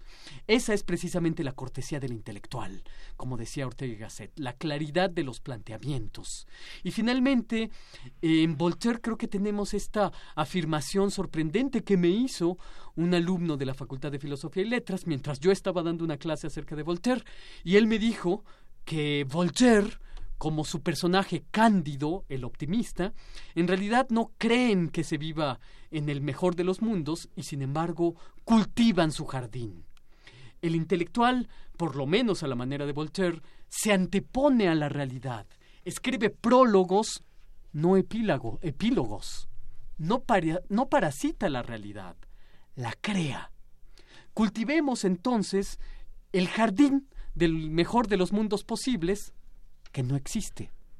Escribamos entonces el prólogo de un país que no existe aún, pero que estamos ya formulando. Ah, háganme llegar sus prólogos en un archivo Word, no más extenso que una cuartilla, al correo electrónico medios y humanidades gmail.com, lo repito, medios y humanidades gmail.com, con el asunto prólogo de imaginación y su nombre completo, y en un par de semanas, a través de estas cartografías de Prisma RU, daremos cuenta de cómo va nuestro prólogo conjunto.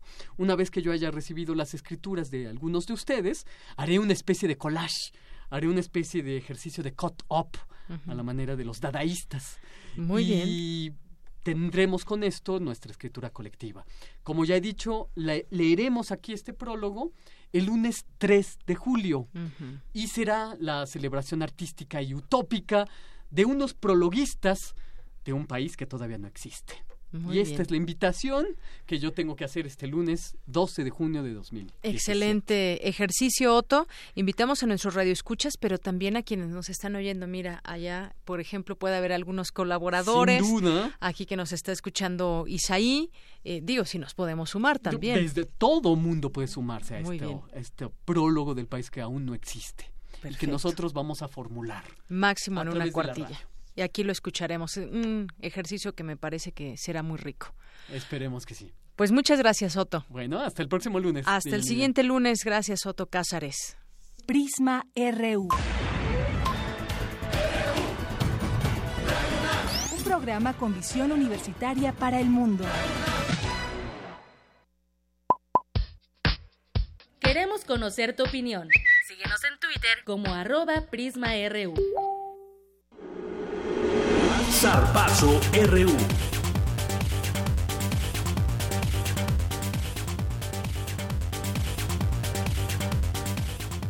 Y nos vamos ahora a los deportes con Isaí Morales. ¿Qué tal, Isaí? ¿Qué tal, Deyanira? ¿Cómo estás? Muy bien, gracias. Con ese rico café. ¿No tienes calor? Es agua. Ah, es que es una taza de café, pero en fin. Es bueno, agua. vámonos a la información deportiva. Y bueno, sigue la cosecha de medallas para la UNAM en la Olimpiada Nacional. Ahora fue el turno del taekwondo, de la lucha olímpica y de gimnasia. Deportes en los que los equipos representativos consiguieron siete medallas, dos de plata y cinco bronces. Tabata Arellano de Taekwondo obtuvo la plata en la categoría infantil de 12 a 13 años en el peso de menos 55 kilogramos. En tanto, Jimena Cuevas, Emiliano García y Elías Huerta, también el equipo de Taekwondo, se colgaron las medallas de bronce en la división de los menos 50 kilos, menos 67 y menos 55 kilogramos, respectivamente. En la lucha olímpica resaltó la actuación de Edwin Corona, quien logró el segundo lugar en estilo libre, categoría de cadetes, en los 85 kilogramos, mientras que David Camacho subió al podio en tercer sitio, también en cadetes de 76 kilogramos, en estilo greco-romano. Ya por último, Camilo Vázquez consiguió el metal de bronce en gimnasia, quien se ubicó en la tercera posición en la prueba individual de trampolín en la categoría infantil. Y en más información de la universidad, los Tigres del Colegio de Ciencias y Humanidades Sur CCH Sur se coronaron subcampeones de la conferencia de la, de la conferencia 1 de la juvenil de primavera de la Organización Nacional Estudiantil de Fútbol Americano de la UNEFA, tras caer ante el equipo oro de los Potros Salvajes de la Universidad Autónoma del Estado de México. El duelo de Yanira, pues déjame decirte que estuvo muy parejo desde el inicio. Al medio tiempo el marcador iba 3-3 y en la parte complementaria los de la UNAM tomaron la ventaja por 7 puntos. Sin embargo, los mexiquenses remontaron ya al final, en el último cuarto. El marcador fue de 19 a 17 a favor de los de la Autónoma del Estado de México. Y, bueno, ya que estamos hablando de fútbol americano, como bien sabes de ella, este año se festejan los 90 años de este deporte en la UNAM y la institución lanzó un concurso para crear el logo de esta conmemoración. Y Esteban López Jiménez, egresado de la carrera de Diseño y Comunicación Visual de la Facultad de Arte y Diseño, fue el ganador con su obra denominada 90 años de pasión y gloria, diseño que refleja la pertenencia y el espíritu universitario. Escuchemos lo que dijo Esteban. Sin duda, el fútbol americano es un icono representativo de la UNAM que conlleva muchos valores que adquirimos en nuestra máxima casa de estudios y nos rigen día a día, como son la honestidad, creatividad, integridad, perseverancia, responsabilidad, respeto, lealtad y sobre todo pasión. Esa pasión fue la que quise evocar en la lectura del logotipo que diseñé. E, En una síntesis visual, hacer énfasis en los 90 años formando un casco, que es un elemento indispensable que ha acompañado a los jugadores desde sus, desde sus inicios. Tal vez estas líneas y figuras forman un logotipo, pero representan un largo e importante camino en la historia de nuestra universidad. Felicidades al fútbol americano en la UNAM por estos primeros 90 años de pasión y gloria. Muy bien, pues parte de lo que dijo ahí sobre este tema. ¿Qué más? Bueno, y este también en más temas de los atletas universitarios. Ayer domingo Santiago Guzmán y Santiago Iseta, junto con Pablo Argüelles, iniciaron el recorrido al Niágara en bicicleta. Si te acuerdas, ya lo habíamos platicado en el aniversario de Prisma RU. Y Sí. bueno, el cual pretende recorrer los tres países del norte, México, Estados Unidos y Canadá. Y ya vi las fotos de su arranque, ¿no? La- Ahí sí. se ve de fondo el Estadio Olímpico de Seúl. Así es, iniciaron, eh, digamos, una vuelta. Eh, La vuelta olímpica. Exactamente, en Ciudad Universitaria. Y ellos van a arrancar desde el norte del país para cruzar. Tamaulipas, con- me parece. Desde Tamaulipas. Laredo. Y de ahí van a cruzar a, este, a Texas. Y bueno, ya ahí van a iniciar todo el recorrido por varios estados de Estados Unidos. Pero, ¿qué te parece si dejamos que los atletas nos cuenten sobre este recorrido? Hola, soy Pablo Argüelles y estudio Historia en Filosofía y Letras. Yo soy Santiago Guzmán, estudio la maestría en Matemáticas en Ciencias. Yo soy Santiago Iseta, este, estudio la licenciatura en Geografía, también en Filosofía y Letras. Bueno, Al Niágara en Bicicleta es un proyecto que empezamos nosotros tres a principios de este año, con el objetivo de llevar este, nuestra, nuestra experiencia como deportistas más allá de las competencias, buscando hacer una travesía que conecte a tres países y que trate de encontrar las similitudes en las personas en Norteamérica. Vamos a partir de Nuevo Laredo, nos vamos a trepar a las bicicletas para 35 días después llegar a las cataratas del Niágara. En total vamos a recorrer aproximadamente 3.500 kilómetros durante estos 35 días. Es la primera semana que vamos a cruzar Texas, esperamos que sea la peor de todas en cuanto a calor. Es- también por esa zona atravesamos una zona de tornados. Justo por hacer esta travesía en verano, el, este, el factor del calor y, la hidratación, así como la alimentación, va a ser algo determinante, ya que este, en muchos estados vamos a, vamos a tener temperaturas promedio este, llegando a los 40 grados centígrados. Yo en este viaje no, no voy a andar en bici, este viaje yo voy a manejar porque, por un lado para cuidarlos a ellos, pero también porque yo soy fotógrafo y, y parte de nuestra misión es hacer un documental, documentar esta travesía, tomar fotos y videos para después hacer algo más con este viaje. Para prepararnos dejamos la natación, dejamos el atletismo y pues nos dedicamos a pedalear como seis días a la semana, complementándolo con algo de gimnasio, remo bajo techo. Son jornadas de entrenamiento como de cuatro horas al día más o menos. ¿Eh? Y lo que buscamos a través de subirnos a nuestras bicis es conocer a las personas que, que están del otro lado, ¿no? Y, tratar de encontrar esos vínculos comunes que nos hacen personas y, queremos este, deshacer estas barreras que se han creado este, con los medios y, con, con, la política, tanto en, tanto en Estados Unidos y Canadá como en México, restablecer aquellos lazos fraternales que, este, que existían en Norteamérica a través del deporte y de la interacción. Bueno, pues sin duda interesante lo que van a hacer estos muchachotes y todas las experiencias que van a vivir, los paisajes que van a poder observar, va a ser muy impresionante. Estaba leyendo que van a eh, pedalear diario aproximadamente más de 100 kilómetros, como 100, 120, 130 por ahí. Sí, planean eh, pedalear 12 horas diarias y este pues descansar nada más. Ah, entonces es más lo necesario. Pero este van a ser 35 días de recorrido, pues a ver cómo les va. De hecho, los podemos seguir eh, a través de sus redes sociales, este en Facebook, Twitter y Instagram. Seguramente irán subiendo fotos. Al Niágara en bicicleta y podremos observar todas estas postales que pues sin duda van a ser padrísimas de muchos eh, paisajes que hay pues en todo este recorrido, me pues imagino. Pues qué, padre, ¿no? Hacer un viaje así, a ver si un día te animas. Y lo más interesante es que tiene un, sentido, un objetivo, ¿no? Que como ellos mencionan es, un restablecer la, la unidad entre estos tres países que como hemos visto gracias a Trump, pues como que se ha fracturado un poco pero pues es muy interesante lo que están haciendo estos muchachos y este y pues seguirlos seguirlos y apoyarlos y bueno ya para concluir ayer la selección mexicana empató a un gol con su similar de Estados Unidos en la quinta ronda de la eliminatoria mundialista. Los tantos corrieron a cargo de Michael Bradley al minuto 5 y el empate de Carlos Vela al 22. Y en Kingston, Jamaica, más de 30 mil personas se dieron cita en el Estadio Nacional para ver correr por última vez en su casa a Usain Bolt quien al término de esta temporada dirá adiós a las competencias. El ocho veces medallista de oro olímpico no decepcionó y ganó los 100 metros planos y agradeció también a su público todo su apoyo. La última competencia de Bolt será el Campeonato Mundial de Atletismo que se realizará en Londres en agosto próximo. Pues cómo, si apenas tiene 30 años, 31. Sí, más o menos tiene esa edad, pero bueno, ya en el atletismo ya... Imagino vienen muchos jóvenes con mucho ímpetu, pero bueno. No, y los gamaiquinos son unos flashes, pero en fin. De entonces está aquí la información deportiva y nos escuchamos mañana. Hasta mañana, Isaí. Buenas tardes. Muy buenas tardes. Y cerramos contigo. ¿Cómo estás, Jorge Díaz? Adelante con el resumen.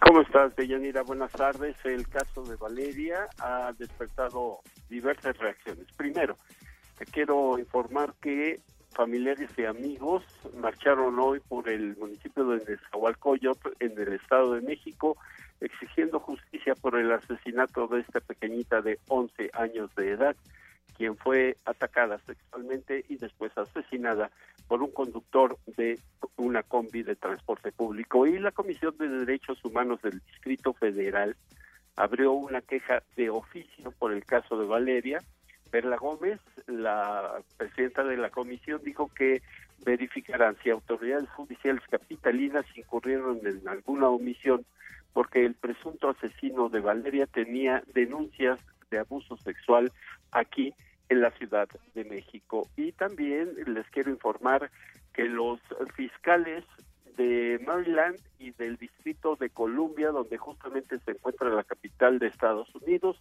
presentaron esta demanda contra Donald Trump alegando que violó la constitución al mantener vínculos con su imperio de negocios. Y también eh, el Tribunal de Apelaciones de Estados Unidos, el Tribunal Federal de Apelaciones determinó que el presidente Trump excedió el alcance de su autoridad al firmar su orden ejecutiva sobre migración y mantiene el bloqueo a este veto eh, a veto migratorio. En fin, parte de la información que surgió en las últimas horas de Yanira. Muy bien, muchas gracias Jorge, buenas tardes. Hasta luego. Y ya nos vamos. Sí, pues se murió eh, West, que le dio, Adam West, que le dio vida a Batman, el primero que le dio vida, falleció el viernes en Los Ángeles a los 88 años de edad. Nos despedimos, que tenga buena tarde y buen provecho.